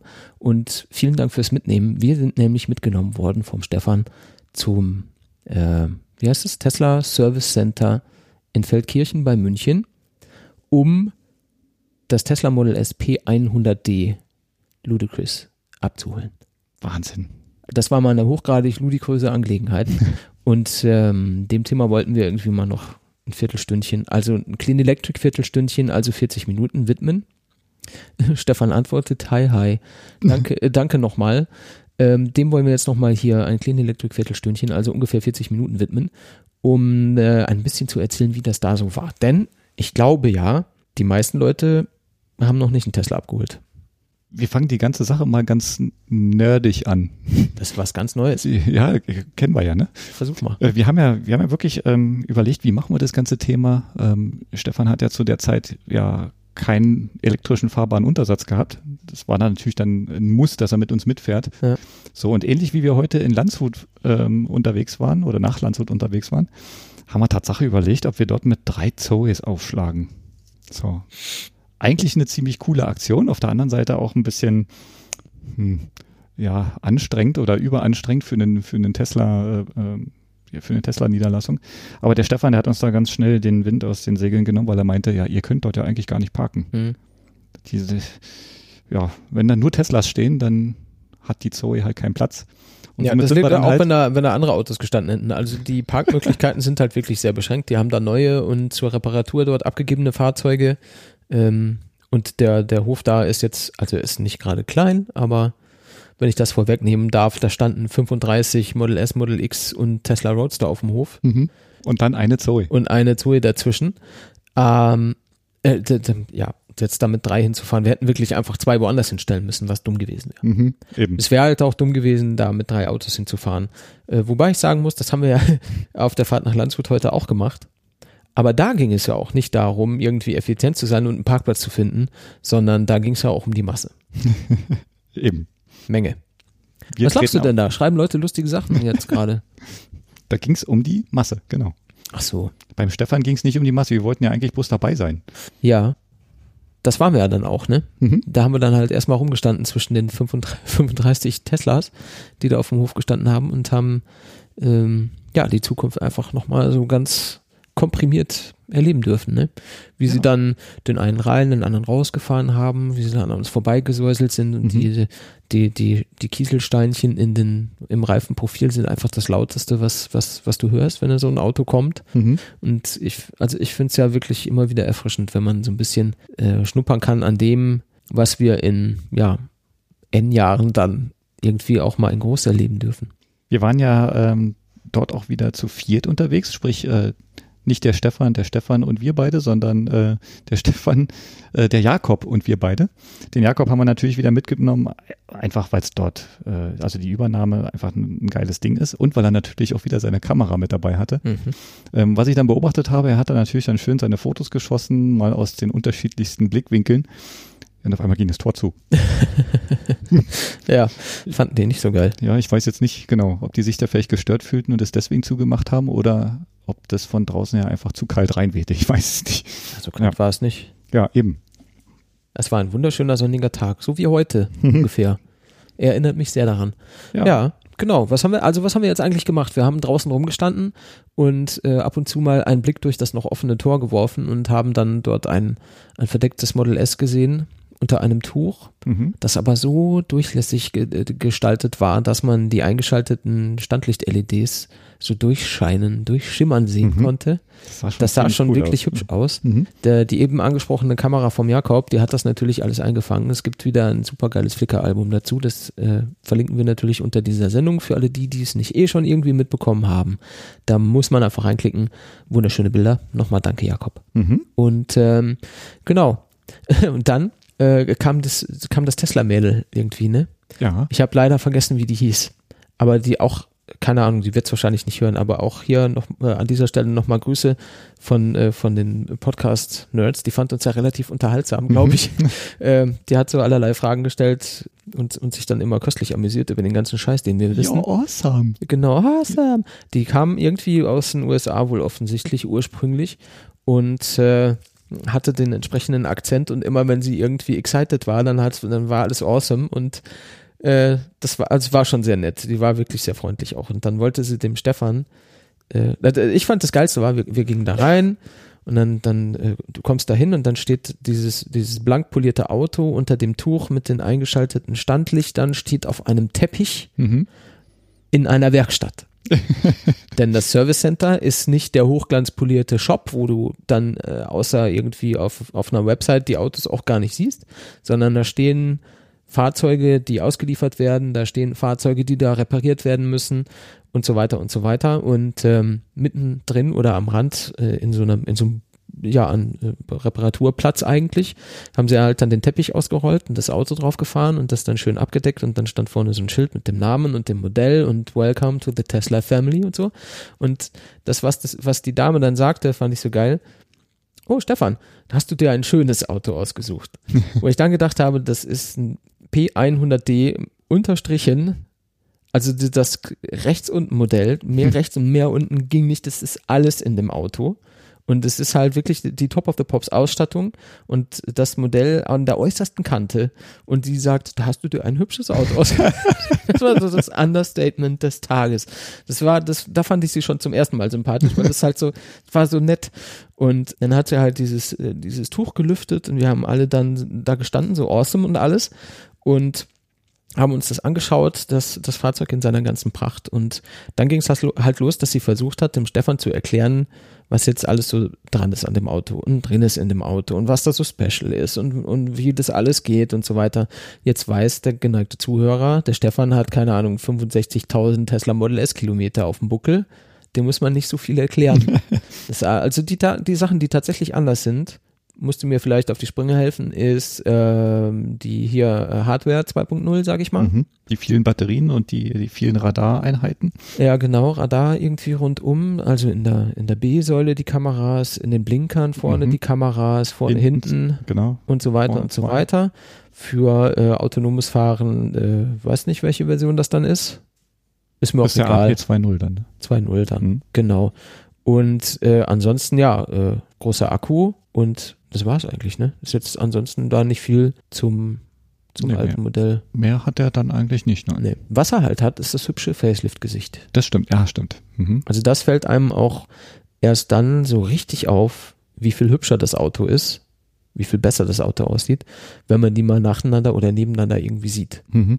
Also ich mochte das alte Model S auch sehr, aber wenn du jetzt einen Facelift daneben stellst, dann siehst du einfach an der Front von dem alten Model S ist alles falsch. Alles falsch. Ja, das sieht wirklich aus wie so ein, wie so ein Karpfen. Der, der, Der- der, der- Maul aufmacht, so, boah. So, genau, so, so ein Karpfen, der am Boden des schlammigen Sees entlang versucht, Nahrung zu finden. So blob, blob, blob. Ja, genau. So ein bisschen wie ein, wie ein schlecht gelaunter Karpfen sogar, mit runtergezogenen Mundwinkeln. ähm, aber nichts gegen das alte Model S. Ich, ich äh, liebe das Model S, das alte wie das neue. Aber geil ist das neue. ja, genau. Dann, kurzer Rundgang haben wir gemacht. Was ist neu, was ist anders, was ist speziell.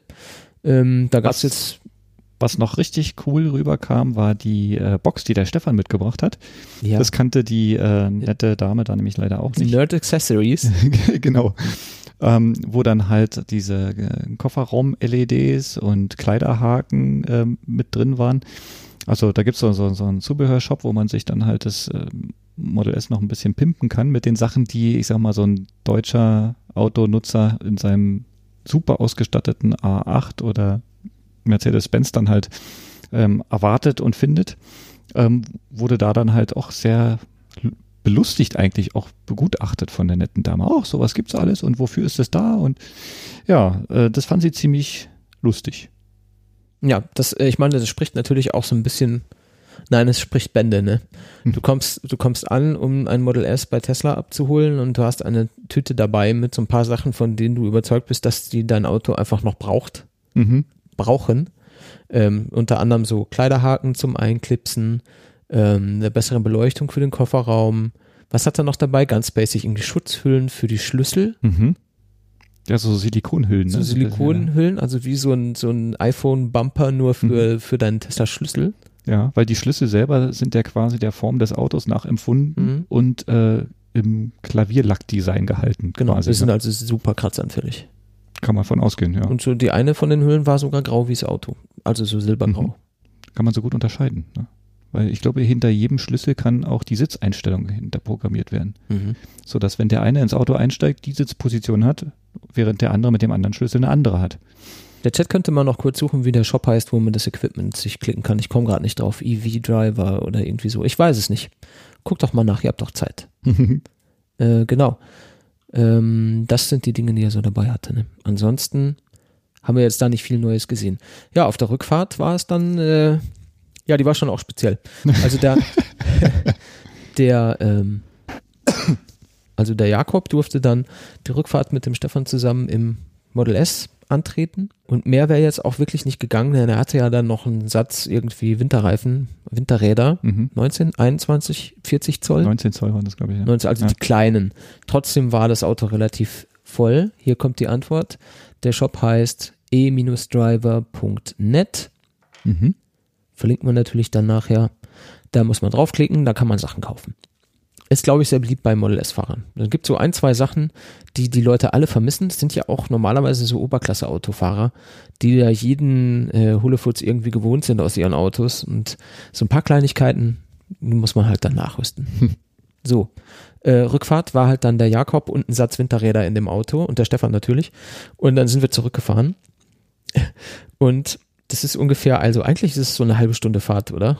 Ja, Von, von uns Stunde nach da und von da ja. zurück. Und dann sind wir auf die Autobahn gefahren und da habe ich mich schon gewundert, das sieht alles sehr voll auf, äh, aus und habe das Handy aufgerissen, habe Google Now refreshed und da hat Google gesagt, wenn du jetzt nach Hause fährst, brauchst du eine Stunde 56. und ja, dann habe ich äh, den Stefan im Auto vor mir angerufen, habe gesagt, hör mal, hier, wir brauchen jetzt zwei Stunden, wenn wir auf der Auto mal bleiben, wir können ja hier runter auf die Landstraße fahren. Und der Stefan dann so, nee, äh, ich war ja zufällig die Tage schon mal hier, da war auch viel Verkehr, das hört da vorne auf, das passt schon. Ja, dann sind wir halt auf der Autobahn geblieben. Marcel und ich in der Zoe, hinter Jakob und Stefan im Model S. Ja, wir waren dann schon auch so anderthalb Stunden unterwegs. ja, das war schon ein bisschen. Na gut, es gibt Schlimmeres, als hinter einem Model S herzufahren. Ähm, man kann sich das Heck nochmal ganz genau angucken und, und das Logo schön einprägen. bis dann die Baustelle vorbei ist. bis dann die Baustelle vorbei war. Und dann äh, hat der Stefan hat nochmal angerufen und hat gesagt, ja, ich würde dann jetzt da und da lang fahren, wir sehen uns wahrscheinlich dann zu Hause und dann war er auch schon weg. ja, der graue, breite Hintern wurde dann auf einmal ziemlich schmal und klein und dann war er weg. Ja, also es war so ein bisschen wie ähm, am Ende der Star Trek-Episode, wenn die Enterprise so ins All verschwindet, nur mit weniger Special Effects. ja, genau. Also Ist halt einfach Blitz, Einfach verschwunden. Genau. Ja, und wir, wir, wir haben ja auch äh, uns Mühe gegeben, dann wirklich hinten dran zu bleiben, weil du bist dann auch nicht langsam gefahren. Nee. Ja, Und- aber gut, das ist natürlich lächerlich. ja, das überhaupt nur zu versuchen. Das, genau. Äh, da können wir ja gleich nahtlos übergehen zu unseren Probefahrteindrücken mit dem Mhm. Auto, oder? ja. Fang mal an. Ja, also ich hatte, danke Stefan nochmal für die Möglichkeit. Äh, meine Tochter hat noch nie in einem Model S gesessen, verteidigt aber Tesla wie ein Löwe. In der Klasse, vor Freunden, mit allem drum und dran. Immer wenn E-Mobilität gesprochen wird, äh, dann ist sie eigentlich diejenige, auf die eingehakt wird und dann immer sagt, äh, nein, so ist es nicht und ah, Tesla ist toll und Ja, Ja. Selbst, schau, selbst Kinder in der Schule begegnen Vorurteilen gegenüber E-Autos. aber sie mm, kämpft sich da wacker durch. Und ähm, ja, jetzt habe ich mal gedacht, Mensch, jetzt, jetzt hat der Stefan uns da Tatsache nochmal die Möglichkeit gegeben, dann muss ich meine Tochter auch mit einladen. So, und äh, er kam dann Tatsache auch äh, gleich am Montag, ne? das war der, äh, der Montag danach. Nach der Arbeit haben wir uns verabredet, kam er bei uns auf den Hof gefahren. Äh, schon alleine dieses Riesenschiff dort stehen zu sehen, so, das ist einfach ein Traum eigentlich. Mhm. So, und ich habe dann zu meiner Tochter gesagt, Leute, die Fahrt, die wird lustig. Ähm, ich verspreche euch, ihr fangt an zu schreien, wenn da hinten raufgetreten wird. So, ja, und dann sind wir halt so eine kleine ruhige Straße hier lang gefahren, haben da mal kurz gestoppt, das Blöde ist natürlich, wenn man stoppt, dann weiß man eigentlich auch, was gleich passiert. Mhm. Ja, außer man hat es noch nie gemacht. Dann weiß man ja, zwar, jetzt wird schnell, aber jetzt du, wird hast, schnell, genau. du hast keine Ahnung, bis du es mal erlebt hast. So, und ähm, gut, ähm, es ist nicht mein Auto, deswegen habe ich ähm, ja den Fahrersitz natürlich dem Stefan überlassen. Und ähm, ich wollte das dann auch nicht gleich mit so einem neuen Fahrzeug machen. So, und daher habe ich dann auf dem Beifahrersitz beobachtet, wie meine Kinder hinten anfangen sollten zu schreien das Auto beschleunigte dann auf einmal ziemlich, ziemlich stark nach vorne.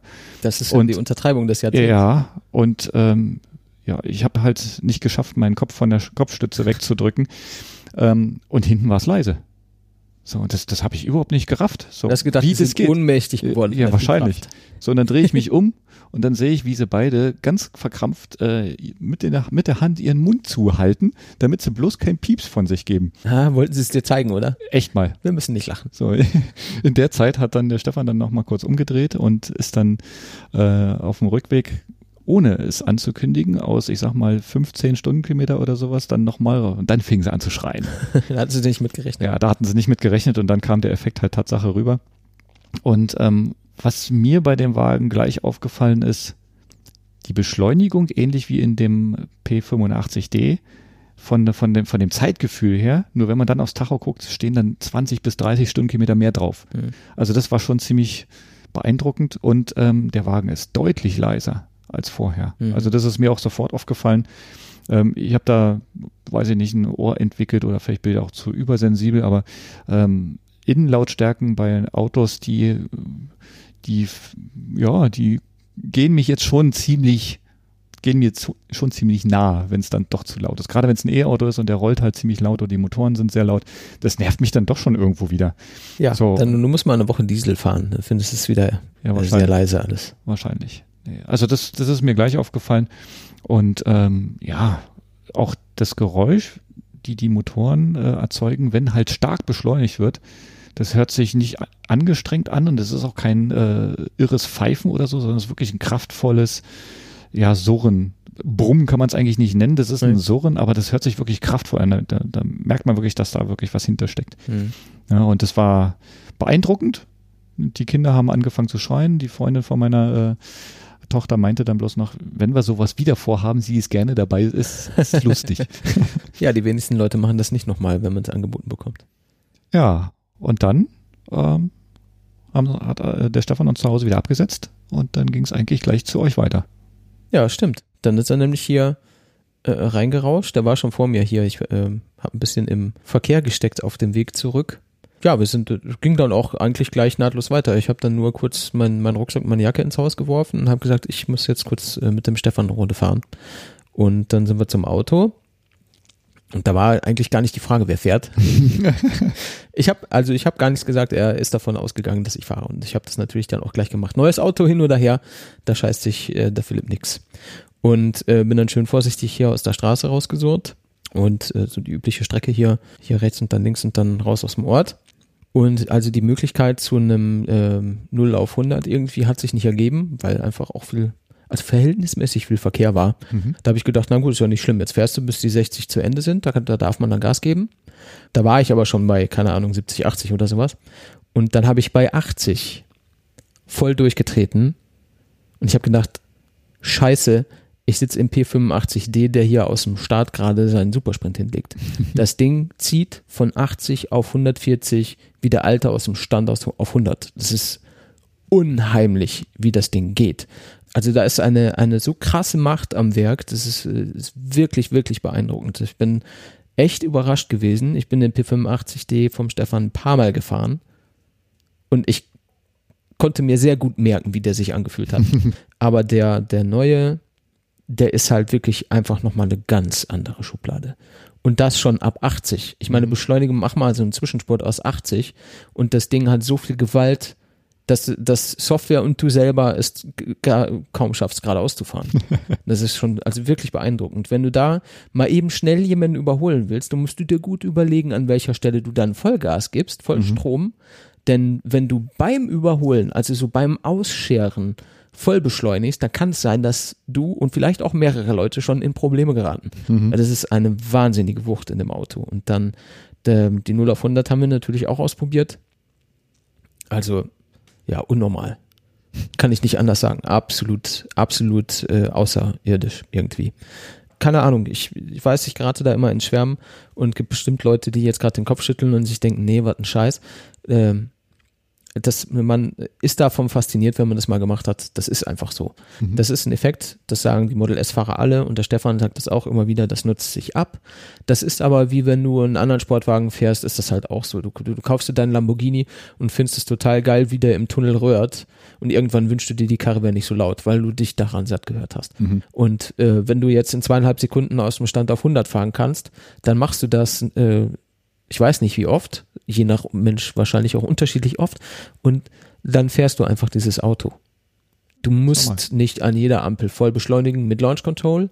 Du musst auch nicht äh, auf der Landstraße, weil du es kannst, jeden einfach zackig mal schnell noch überholen. Ähm, du weißt, es geht. Mhm. Das gehört so zu den Capabilities von deinem Auto, aber du machst es nicht dauernd. Mhm. Das ist einfach so. Nur weil es geht, machst du es nicht dauernd. Und ähm, ich glaube, das, das ist halt das Schöne auch am Model S.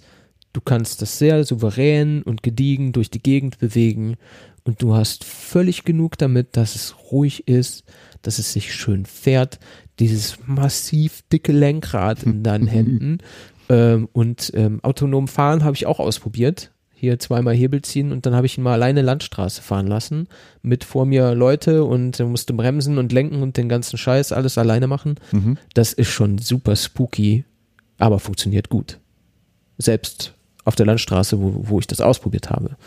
Also ist schon sehr interessant. Und mich hat es so auch fasziniert, wie, wie du auf dem Display halt dann siehst, ah ja, der sieht jetzt hier, da ist die Linie, sieht, da ist ein Fahrzeug, dort ist ein Fahrzeug, hier ist die Mittellinie und also er ist irgendwie mehr rechts gefahren, als ich gefahren wäre.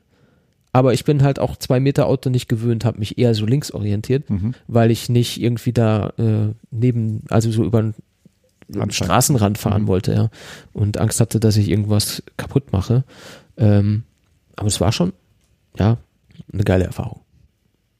Wir haben dann äh, zwischendurch oder danach dann eigentlich noch so in unserem Chat noch ein paar Bilder von Stefan gepostet bekommen, weil er ist ja dann jetzt wieder freudestrahlend an die Supercharger rangefahren und hat dann immer wieder mal gezeigt, oh, hier sind jetzt so neue Features, die man auf der Karte jetzt ja sehen kann, wie voll so ein Supercharger ist, ne, die einzelnen Slots. Ähm, waren dann auf einmal, Schweitenkirchen war das, glaube ich, ne? Waren dann auf einmal sechs äh, der acht belegt oder erst vier, dann fünf, dann los, sechs, ja. genau. So seiner dann dazwischen mit einem kleinen Foto und dann natürlich auch, ja, wie weit kommst du jetzt eigentlich mit dem Wagen? Mhm. So, und dann gab es das erste Foto, da stand dann Tatsache vollgeladen 608 Kilometer. Hm. Ja, jetzt kennen wir ja das von der Zoe, da gibt's ja so einen schönen Showroom-Reset und einen Ja. normalen Reset. Ähm, bei, bei, bei Tesla weiß ich jetzt gar nicht, wie es heißt. Es gibt eine Typical Range und ein Rated, oder? Rated Range. So, und der Rated Range ist der EPA-Wert, ne, oder der NEFTS-Wert, keine Ahnung. Da stehen dann halt die 608 Kilometer, was ja schon beeindruckend ist. Mhm. Äh, aber andersherum, die, äh, die Typical Range mit 400, über 80, fast 490 Kilometer ist ja auch nicht äh, einfach so wegzudenken. Mhm. So, Jetzt hat er und doch hier Der Stefan, vorhin was geschrieben. 486 Kilometer aktuelles Bild hier. ja, Wahnsinn. So, und äh, man muss ja auch äh, sagen, der Stefan, der fährt den Wagen ja nicht in der Stadt, so wie wir unsere Zoes. Ähm, also wo dann halt auch Geschwindigkeiten äh, gefahren werden, wo der Wagen zwangsmäßig wenig verbraucht, sondern er fährt ja ständig auf der Autobahn. Ja. Und damit immer wieder 480 und mehr Kilometer zu erreichen. Ähm, ja, mögen jetzt die Diesel-Leute natürlich wieder lachen, aber ähm, hallo? Das, das ist Alltagsreichweite. Genau. Das, Das ist vor allem, Alltagsnutzen. ist vor allem deshalb auch alltagstauglich, weil an jeder Ecke ein Lader steht. Ja. Das ist halt genau das Ding. Ich meine, genau dafür ist es gemacht. Und das ist Äh, Im Verhältnis zu den Abständen, die die Supercharger haben, ist die Reichweite mehr als ausreichend. Ja. Ich weiß nicht, wie es damals bei den ersten Model S war. Da musstest du wahrscheinlich auch zu jedem Supercharger fahren. Hast, konntest du dich dann freuen, wenn du mal einen überfahren konntest. Ähm, Überfahren konntest. ja, also an einem vorbeifahren Ah ja, und den nächsten besser. erst nehmen. Das wäre also ambivalent formuliert gerade. So, und äh, ich glaube, der Stefan, der könnte sich einen Sport draus machen, ob er das nächste Mal an zweien oder sogar an dreien vorbeifährt. Ich Ja. weiß es nicht. Ja, also hier Challenge für dich, Stefan. Probier mal drei links liegen zu lassen. Da geht schon was. Wäre was, oder? Ja, ich glaube, da ist, da ist ja schon richtig Luft nach oben. Wenn man, wenn man ein bisschen äh, marcellig fährt, da ist schon richtig Luft. So, ich glaube, wir sind jetzt auch mit dem, mit dem Model S durch. Mhm. Bäm, bäm, bäm. Jetzt haben wir noch ein Thema, Mhm. das zweite große Thema dieser Episode. Wie leiten wir das ein? Also, viele Zoe-Fahrer haben in letzter Zeit mitbekommen, dass ihre Reichweiten oder die Reichweiten ihrer Autos krass eingebrochen sind. Mhm. Hauptsächlich ähm, in der Zeit, wo es so kalt wurde, Hm. äh, die letzten zwei, drei Monate. Also bei mir war es dann, und bei dir war es ja ähnlich, bei mir war es dann so weit, dass irgendwie so ein Prozent auch ein Kilometer ist. Also, Also, wenn man dann vollgeladen hat, dann hat man so Mhm. 100, 101, 104, irgendwie sowas Kilometer, was schon ganz schön mickrig ist. Also selbst für Winter und jetzt auch gerade die, die letzten drei, vier, fünf Wochen, äh, als es so war, war es gar nicht so kalt, dass das irgendwie, dass man gesagt hätte, ja gut, wir haben 15 Grad minus, da ist jetzt die Reichweite einfach super scheiße. Mhm. Bei meinem Auto sowieso, das steht draußen, da merkst du einfach, wenn es nachts 20, 16, 15 Grad minus hat, das kriegst du dann schon mit, wenn du Mhm. morgens einsteigst, ja. Aber die Reichweiten waren dann jetzt tatsächlich zuletzt unnormal niedrig. Ja. Und ähm, ja, woran hat es gelegen? Ich sag nur, Renault und Software, das, die, die werden auch nicht so richtig Freunde. Ne? ähm, letzten Endes jetzt mal vielleicht so die Noob-Zusammenfassung von meiner Seite und dann die etwas tiefergreifende, technisch versierte Zusammenfassung von deiner Seite. Zuerst ich. Der Akku hat gedacht, ich bin voll, obwohl er nur 80 Prozent hatte, weil die Software gesagt hat, du bist voll. Richtig? Soll ich darauf jetzt antworten? Nö, du musst nur Ja. sagen ungefähr, also ich meine, So das ist der, der Art, Effekt, ja. ja. Der, das äh, Batteriemanagementsystem, also die Software hat gesagt, der Akku ist voll, obwohl er eigentlich nur 80 Prozent geladen war. Mhm. Also echter Software-Bug. Was mich interessiert, was glaube ich auch keiner weiß, wie kann es denn eigentlich zu sowas kommen? Das ist mir ja völlig schleierhaft. Ja, wie kann es dazu kommen? Ähm, wir haben ja in unserer Zoe eigentlich einen deutlich größeren Akku, als viele meinen. Es sind ja eigentlich fast 26 Kilowattstunden drin. Ja. So, wovon wir 22 nutzen können. So, und diese zwei. Also das ist so, weil Renault sich sagt, wir brauchen unten ein bisschen Luft und oben ein bisschen Luft. Genau. Wir lassen ihn nie ganz leer werden, wir lassen ihn nie ganz voll laden, Mhm. damit die Leute, selbst wenn sie ihn laut dem, was sie im Display sehen, leer fahren und 100% laden, dass einfach ähm, da Puffer und Spielraum drin ist, Mhm. um eben auf lange Sicht die Zellen zu schonen und die Genau. Akkuhaltbarkeit zu erhöhen. Genau, weil so ein Lithium-Ionen-Akku, der altert ja zweierlei. Der altert einmal durch die Benutzung, durch die Anzahl der Ladehübel, die man ähm, draufsetzt und einmal kalendarisch. So, und das, gegen das Kalendarische kann man nichts machen, aber Naja, äh, wird jeden Tag einen Tag älter. genau. Also Wie wir da, alle. das kann man halt, ähm, weiß ich nicht, durch bessere Materialien oder sowas beeinflussen. Aber ähm, das eigentliche, die Alterung durch, durch, die, durch den Ladehub, den kann man halt schon beeinflussen, indem man halt, das kann man auch bei einem Handy äh, sehr gut sehen, wenn man halt ein Handy zwischen 20 und 80 Prozent äh, immer wieder voll lädt, dann kann so ein Akku halt mal nicht nur die zwei Jahre halten, sondern sogar vier. So, und man rechnet jetzt einfach ähm, so, die Lithium-Ionen-Akkus haben im Schnitt, ja, ich sag mal, eine, eine Zyklenzahl von 1200 bis 1500 ähm, ja, Ladezyklen und dann fallen die halt von der tja, Haltbarkeit auf 80 Prozent zurück. Hm. So, und um das halt zu vermeiden, jetzt für den Kunden, ähm, macht man halt von vornherein den Akku nicht so groß auf, ähm, bewegt dann sich damit in den Ladehüben halt in einem Bereich, wo der Akku deutlich länger halten kann. So. Jetzt ähm, ist dieses ganze Thema da Software gesteuert und ähm, diese Software ja, lässt den Akku quasi künstlich altern, was eigentlich nicht gewollt ist an der Stelle. Also eigentlich soll die Software den immer in dem Bereich halten, dass man halt diese für den Kunden nutzbare 100% üblich übrig lässt. Mhm. Ähm, damit er halt möglichst lange Freude an dem Wagen hat. So, und da gab es wohl irgendwie ein Problem, ähm, so dass halt die Software nach und nach diesen freigegebenen Bereich immer weiter eingeschränkt hat. Und das hat uns zum Beispiel auch dazu veranlasst, ähm, dieses, die, die, diesen OBD2-Stecker zu besorgen, um halt mal wirklich Klarheit zu erlangen, ähm, wie es denn wirklich mit unserem Akku aussieht. Weil Mhm. Renault selber sagt natürlich, ähm, du kriegst einen neuen Akku, wenn du 75 Prozent Kapazität unterschreitest. Und das beweise jetzt mal Und das als beweise mal. Normalkunde. Genau. Das, da kannst du hingehen und ähm, es gibt leider Gottes sehr viele Werkstätten, die ähm, was E- was E-Fahrzeuge angeht, weniger Ahnung haben, wo halt wirklich die, das haben wir auch schon öfters mal gehabt, wo wir Nutzer da hinkommen und denen sagen, was die zu tun haben. Weil wir halt einfach in Foren äh, unterwegs sind, uns vernetzt haben mit anderen und auch Zug, Zugang zu ein oder anderen ZE-Technikern oder Werkstätten haben, die es halt wirklich wissen.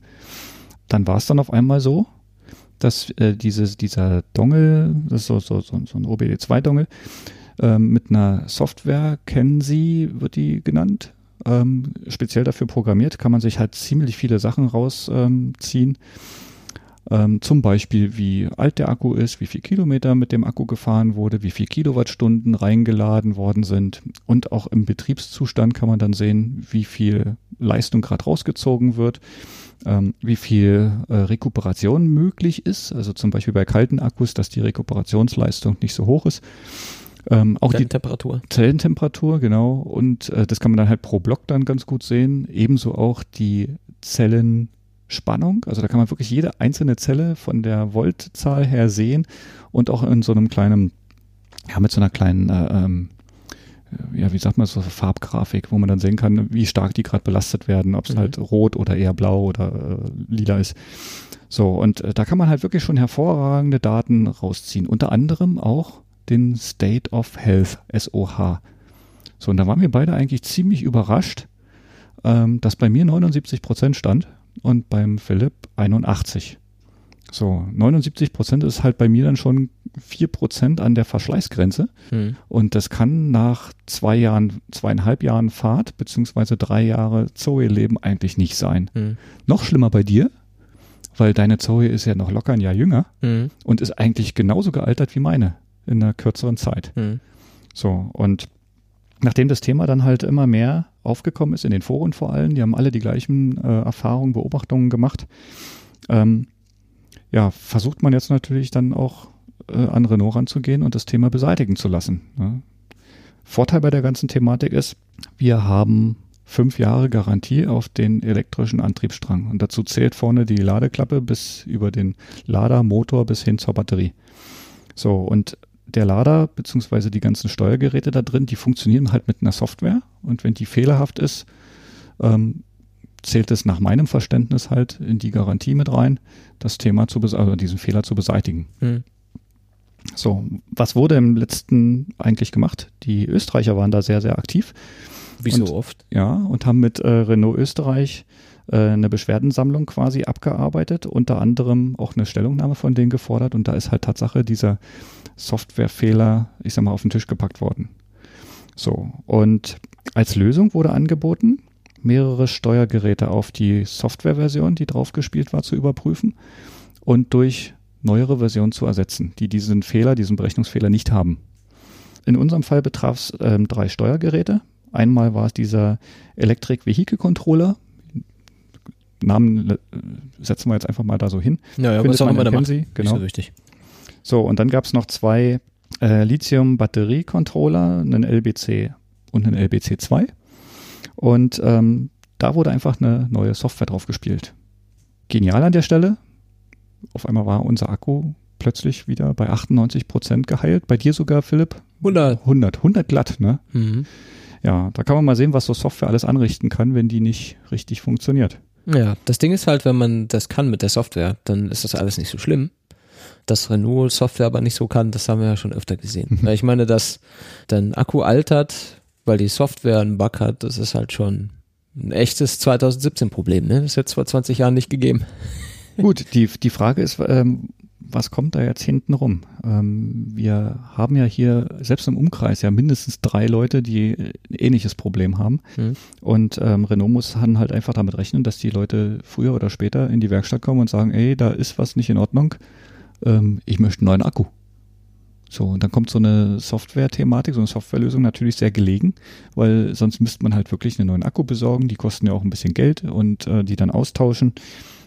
Ja, schauen wir mal, wie lange es hält. Also im Augenblick habe ich wieder 2000 Kilometer drauf und meine 98 Prozent sind nach wie vor vorhanden. Mhm. Ja, ist schon wieder ein ganz anderes Fahren. Ne? Nachdem man jetzt, also durch so 100 Kilometer tatsächliche Reichweite ist man schon echt eingeschränkt. Selbst Ja. wenn man eher kurze Strecken fährt. Und ähm, ich habe es jetzt gemerkt, ich lade einfach tagelang nicht nach, weil es geht. Ja, Wahnsinn. Also ich habe ich hab das am Anfang immer so gehabt, ich habe mich an den, an den Reichweiten halt hochgehangelt. So Temperaturen, wie wir jetzt haben, waren immer 150, 160, 170 Kilometer Reichweiten. Ähm, und die Zoe, die lernt ja die Fahrweise. Das heißt, wenn du einen normalen Reset machst, ähm, dann hast du bei einem 100% Akku immer so um die 134, 136 Kilometer dastehen. So, und ab da lernt dann der Wagen oder die, die äh, Elektronik deine Fahrweise und ähm, prognostiziert ja dann neue Reichweiten. Wenn du ein bisschen mehr Heizung benutzt und wenn du ein bisschen schneller fährst, Mhm. weniger. Ähm, wenn du es schaffst, sparsam zu fahren, äh, auch schon alleine auf, aufgrund deiner Art, wie du fahren musst oder wie du fahren kannst, ähm, dann halt auch mal schnell deutlich mehr. So, bei mir halt diese 170 Kilometer. So, und im Winter ähm, habe ich natürlich schon damit gerechnet, dass es halt keine 170 mehr sind, sondern eher 130. Ja, aber wenn man dann wirklich bloß nach 80, 89 oder 90 Kilometer weit kommt, ist es dann halt schon erschreckend. Mhm. So, jetzt können wir natürlich jubeln. Wir haben wieder unsere volle Reichweite. Meine Prognosen stehen wieder da ganz oben, wo ich sie vorher kannte. Ja. Ähm, was wir aber auch noch beobachtet haben, ähm, Der Akku ist größer. der Akku ist größer geworden. Magisch. Das betrifft jetzt allerdings nur unsere Q210.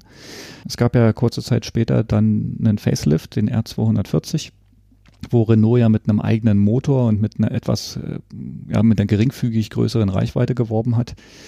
Ja, das ist halt so ein kleines äh, Marketing-Thema gewesen. Wirklich weiter kommt der Wagen eigentlich auch nicht, sondern hat einfach nur von der Batterie etwa eine Kilowattstunde mehr freigegeben bekommen und damit ist er halt weitergekommen. So, lustig ist, wenn wir jetzt dieses Update in die Q210 einspielen, haben wir genau die gleiche freigegebene Kapazität wie der R240. Das heißt, wir haben jetzt eine Q240. Wir haben eine Q240. Das ist eigentlich das, was du haben willst, ne? Klingt gut. Wer es nicht weiß, Q ist Quick Charging, R ist Regular. Das heißt, die R240 lädt mit bis zu 22 kW Mhm. und die Q210 kann bis zu 43 kW. Deswegen ist das, was man immer möchte, schnell laden und viel Akku. Mhm. Das heißt, wir haben jetzt die Q210, die, so, so, sozusagen die, besseren, die bessere Variante. Ja, also gut, der Lader soll halt nicht ganz so effizient sein. Das heißt, man schmeißt ein bisschen mehr Strom weg, wenn man mit niedrigen Geschwindigkeiten lädt. Beim alten jetzt oder beim neuen? Beim alten, beim Ja. Q210 oder So. Q240. Ja. Ähm, aber ich dadurch, muss mir dass wir unbedingt ja, so ein Logo machen lassen. Irgendwie. Falls jemand weiß, wo man sowas kriegt, bitte melden. dadurch, dass wir aber, äh, ich sag mal, zu Hause Drehstrom laden, 11 kW, sind die. Verluste, sind die Verluste halt Überschaubar. geringer. Genau, die sind da ja sowieso äh, physikbedingt, Ja. glaube ich, ne? Ja. Mhm. Ähm, aber nicht so krass. Ja, Was hat das ganze Thema gekostet? Also es ist Tatsache so, dass diese nach langem Hin und Her Aktion ähm, bei Renault halt aufgepoppt ist und dort im Rahmen der Garantie erledigt wird. Das heißt, ähm, in unserem Fall hat es jeweils zwei Tage gedauert.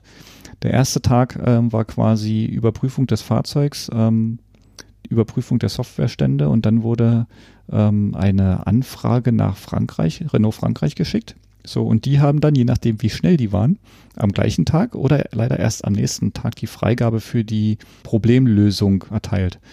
So, und damit hat es bei uns halt leider zwei Tage gedauert. Ich habe am zweiten Tag dann im Laufe des Vormittags gesehen, dass meine Zoe wieder geladen wurde, dass dann auf einmal komplett andere Reichweiten dann angezeigt worden sind, selbst in der App. Mhm. Und am Nachmittag gab es das Fahrzeug zurück, auch wegen ähm, der Tests, die da noch gemacht werden. Weil es gab halt, man kann nicht einfach irgendwelche Software irgendwo drauf spielen. Da gab es halt unterschiedli unterschiedliche Auswirkungen. Bei einer Zoe funktioniert auf einmal die Heizung dann nicht mehr.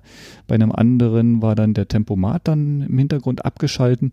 Ähm, von, aus unserer Sicht können wir jetzt natürlich nicht sagen, woher das rührt oder warum sowas passiert, aber wenn man sowas weiß, dann sagt man natürlich Bescheid, prüft bitte das und prüft bitte das. Und in meinem Fall hat es sogar geklappt, dass ich meine Zoe anständig zurückbekommen habe. Ja, in meinem nicht so, ne? ja. Ja. Leeres Display, ne? Leeres Display, ja. Da haben so ein paar Icons gefehlt irgendwie und ähm, das, was gefehlt hat, war das, das Icon vom Tempomat. Mhm. Und da hat nicht nur das Icon gefehlt, sondern auch die Funktionalität. ja, genau. Ja, hm. muss der Marcel nochmal zurück, der freundlicherweise das Auto dahin gebracht und auch da wieder abgeholt hat, weil er eine, nicht so weit weg, also im Katzenwurf entfernt arbeitet. hat sich das irgendwie quasi aufgedrängt. Äh, danke nochmal. Sehr gerne. Sehr gerne. Ja, so ist das nämlich, Freunde. Also Software ist halt so eine Sache, ne? Das kann ich dir auch erklären, warum der Tempomat nicht geht, wenn man bei was anderem die Software updatet. Bei Software ist es immer so, wenn du vorne was drehst, fällt hinten was um. was du vorher gar nicht gedacht hast. Ja. Das ist so. Hängt irgendwie zusammen. Ja, wenn Software, äh, wenn Hardware so schlecht wäre wie Software, wären wir wahrscheinlich alle verdammt. Ja, was gibt's jetzt dazu noch zu sagen? Also, ähm, ich würde dazu eigentlich gerne nur noch eines sagen, nämlich die, wie Renault damit umgeht, finde ich persönlich äh, nicht optimal. Die wissen um diese Problematik, die kennen auch die Lösung. Jetzt ist man als Verbraucher oder als Kunde aber trotzdem irgendwie, äh, man kommt nicht umhin, sich kundig zu machen, sich zu informieren, in Foren zu lesen, mit Leuten zu sprechen. Du kommst dann erstmal an deinen, äh, bei der, bei der, beim, beim Autohändler kommst du dann erstmal zu den Kundenberatern und die haben natürlich überhaupt keine Ahnung, wovon du redest. Wenn du Glück hast, kommst du irgendwie an einen Techniker, weil jetzt du jemanden kennst oder weil jetzt der Kundenberater sagt, äh, da hole ich jetzt mal jemanden, der, der sich da auskennt und dann sagst du dem das und dann kannst du aber davon ausgehen, der weiß das auch nicht weil das bei denen jetzt in dem speziellen Autohaus vielleicht noch nicht aufgetreten ist. Mhm. Und da musst du sagen, ja, da und da steht das und das und die und die Leute haben die und die Erfahrung damit und da wurde das gemacht und das ist erledigt und da muss man hier und dort und so weiter und so fort. Ich meine, Renault weiß das und Renault sollte eigentlich von oben runter an alle diese, diesen, diesen Fehler bekannt machen und die Lösung bekannt mhm. machen, damit die Leute, die kommen, eben nicht erst Überzeugungsarbeit leisten müssen und sich durchkämpfen müssen mhm. und der eigentliche Experte sein müssen für die Lösung eines Problems, das sie eigentlich nichts angeht. Weißt du? Mhm. Ich finde, da, da muss eine Kommunikation stattfinden, dass es diesen Fehler gibt, woher der Fehler kommt und wie man den Fehler behebt. Und dann kommt der Kunde und sagt, bei mir ist jetzt auf einmal das und das so und so. Und da muss der, muss der Renault-Mann erkennen, ah ja, das ist dieser Fehler, so und so, mhm. das und das, hier, lassen das Auto da, hier haben sie einen Leihwagen für einen Tag, können sie morgen wieder abholen, wir machen das. Ja. So muss das laufen. Und da, da will ich doch als Kunde nicht mir ein Auto aussuchen, von dem ich weiß, das hat da jemand schon mal machen lassen. Das war ja bei uns jetzt zum Beispiel auch so. Du hast dein Auto da machen lassen. Eine Woche später hatte mein Auto in demselben Autohaus einen Termin, hat aber ein anderer Techniker gemacht. Wie viel Ahnung hatte der von dem, was der eine Techniker gemacht hat? Keine. Hm. Das geht gar nicht. Mhm, das mhm. geht gar nicht. Also über sowas könnte ich mich einfach maßlos aufregen, weil ich mich mit so einem Quatsch nicht beschäftigen will. Das, das muss mir egal sein können. Ja, also es gibt ja ähm, unterschiedliche Arten, wie man mit dem Thema umgeht, also herstellerseitig. Ne? Es gibt ja die einen typischen Rückrufaktionen, die ja jeder Hersteller versucht, wie es nur geht, zu vermeiden, weil Rückrufaktionen schlechte, Publicity. schlechte Publicity und auch richtig Geld kostet und zusätzlich natürlich auch noch den Kunden verärgert was halt draußen kaum einer weiß, ähm, dass, dass es gerade bei Inspektionen, deswegen kommen die Fahrzeuge wahrscheinlich auch in die Inspektion, in die alle zwei Jahre oder jedes Jahr, ähm, um halt Themen, die wahrscheinlich im Hintergrund schon mal aufgetaucht sind, in sogenannten Stück, äh, stillen Rückrufen zu fixen. So, und ähm, Rückrufe, die halt ähm, publik gemacht werden, sind meistens Themen, die wirklich ähm, sicherheitsrelevant sind, also wo das Auto vielleicht irgendeinen Schaden nehmen kann, wo was kaputt gehen kann, dass vielleicht sogar äh, die Sicherheit des Fahrzeugs beeinträchtigt ist. Gibt ja so, so Themen wie zum Beispiel nicht richtig verschraubte Front äh, Front Motorhaubenverriegelung äh, oder sowas. Mhm. Wenn sowas dann halt während der Fahrt aufgeht, dann kann es halt wirklich zu schweren Unfällen oder äh, Verletzungen kommen. Ähm, solche Sachen müssen natürlich publik gemacht werden und da wird das Fahrzeug aktiv in die Werkstatt gerufen. So, aber bei Themen, ja, wenn deine Reichweite zurückgeht, da bist du ja quasi akut nicht gefährdet. Und dadurch, dass der Otto-Normalverbraucher ähm, keine Möglichkeit hat, die Funktion seines Fahrzeugs so zu beweisen, dass der äh, Techniker dann sagt, ja, ja, Tatsache, da ist was, kann man so ein Thema ja, ich will jetzt mal böse sagen, verschweigen. Ne? Und ähm, ja, Jetzt sind halt die Early Adopter der Zoe-Fahrer natürlich ja nicht gerade auf den Kopf gefallen. Die gucken sich dann halt, also die vernetzen sich, Internet, Facebook Mhm. und sowas er- ergibt dann den Rest. Ähm, und dann kommen halt so Sachen dann zustande, dass ich habe ja von meinen 22 Kilowattstunden ja bloß noch 17 übrig. Das kann nicht normal sein. Mhm. So, und ja, wie geht man dann hin? Man geht zum, zum Renault und sagt, äh, ich habe keine Reichweite mehr, das Laden dauert auf einmal viel länger, gerade das Balancing hinten raus hat sich ja da an der Stelle auch verschlechtert. Und es sind halt äh, Themen, wo der Kunde dann wirklich extrem unzufrieden wird. Und dann natürlich Ja, auch entsprechend penetrant, ja, natürlich mit Recht, penetrant dann halt auf den ähm, Hersteller zugeht und nach einer Lösung fragt. Mhm. Oder die dann später sogar einfordert. Ne? Ja. Ja, und gut ist es natürlich auch für den Autohersteller, wenn dann der Kunde mehr weiß als der Autohersteller. Das Oder der Vertreter des Autoherstellers in Form des Technikers beim Autohaus. Das ist halt auch eine Situation, die die Hersteller vermeiden sollten. Ich sag mal, es ist schlimm, wenn halt man kann man kann den Technikern keinen Vorwurf machen, wenn die die Informationen nicht bekommen, dann können sie nicht handeln. Ja, klar, Aber mach- die stehen erstmal vor dem Kunden dumm da. Ich mache nicht den Technikern den Vorwurf. Nee. Das ist Mhm. einfach eine, eine Frage von Renault Top-Down-Problematik. Wobei das natürlich bis zu denen auch erstmal irgendwie hochbabbeln muss, Mhm. bevor die das mitbekommen und raffen. Aber so eine Sache wie der Techniker äh, sagt, sagt Renault Frankreich Bescheid und Renault Frankreich entscheidet dann im Einzelfall, ja, das kannst du jetzt machen bei dem Auto. Das ist halt, ich meine, was ist denn das für eine Handhabe? Dabei, ich weiß jetzt nicht, wie viele Autos die verkaufen. Wenn die wie BMW äh, 20 Millionen Fahrzeuge im Jahr verkaufen, dann ist das, keine Ahnung, das dauert doch alles ewig. Da liegt es halt einfach daran, dass die Elektrofahrzeuge noch nicht so häufig verkauft sind, auch wenn sie halt schon 100.000 Ja, aber gut, haben. ich weiß jetzt nicht, ob die das bei, bei irgendwelchen Problemen mit äh, so Oldschool-Autos äh, nicht genauso machen.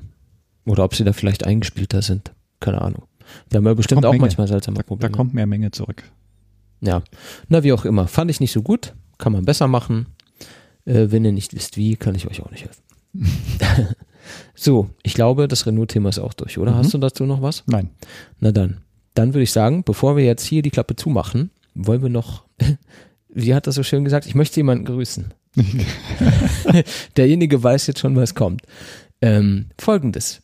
Viele von euch, die hier zuhören, haben bestimmt mitbekommen, dass es seit, ich glaube jetzt Anfang dieses Jahres oder Dezember, Ich glaube, Dezember oder Januar haben sie angefangen. ja, seit Dezember, Januar irgendwie äh, einen weiteren Podcast Richtung Elektromobilität gibt und zwar Electrify BW Mhm. mit äh, Jerome Brunel und Jana Höfner. Mhm. Jana Höfner ist eigentlich so ziemlich jedem, der E-Auto fährt, irgendwie bekannt. Die Zoe-Pionierin, hat jeder schon mal gesehen, gehört Ja. oder irgendwie darüber gelesen. Und äh, die zwei machen auch einen Elektromobilitäts-Podcast, eben jetzt seit einigen Folgen. Mhm. Und ähm, wir sind da ganz nett in Kontakt gekommen. Also Marcel und ich haben das natürlich mitbekommen und kennen jede Episode und äh, haben auch vor einer ganzen Weile, also vor äh, einer Menge Wochen schon darüber diskutiert, wie man jetzt damit umgeht. Also wir waren uns von Anfang an einig, es geht jetzt hier äh, nicht darum, irgendwie toller, besser, schneller, größer irgendwie zu sein, sondern eigentlich ist das eine positive Entwicklung. Wir arbeiten alle an demselben Ziel. Wir versuchen eben dieses E-Auto-Thema, von dem wir ja vorhin gesagt haben, dass es doch wahrscheinlich noch mehr Nische ist, als wir selber das empfinden, in die Maße zu tragen, den Leuten zu erklären, wie das funktioniert, warum die Dinge sind, wie sie sind, wo es mangelt, wo es gut ist und wie, wenn man das möchte, man im Alltag mit einem E-Auto klarkommen kann. Mhm. Und genau das machen äh, Jerome und Jana eigentlich auch. Deswegen ergänzt sich das eigentlich ganz gut. Also wir sind unterschiedliche Typen, wir haben ein bisschen andere Herangehensweise, wir haben unterschiedliche Erfahrungen Mhm. und ähm, deswegen von hier nicht nur der Gruß an die beiden, sondern auch äh, ganz klare Empfehlung. Wer uns zuhört, die Themen interessant findet, das Ganze irgendwie mag, darf gerne Electrify BW ebenfalls hören, denn da sieht man und hört man vielmehr immer wieder Dinge, die wir jetzt nicht gesagt haben. Oder bei uns hören ihre Hörer Dinge, die sie dort noch nicht gehört haben. Also eigentlich ergänzt sich das ganz prima. Mhm. Finde ich auch. Und ähm, jetzt war es nämlich so, vor, ich habe es vergessen, drei Wochen oder so, hat nämlich äh, der Jerome uns eine Mail geschrieben, ganz freundlich mit Subject Hallo Nachbarn und ähm, hat da erklärt, wer er ist und was wir so machen und äh, dass sie jetzt, als sie den Podcast gelauncht haben, eigentlich erst gemerkt haben, dass es das schon gibt.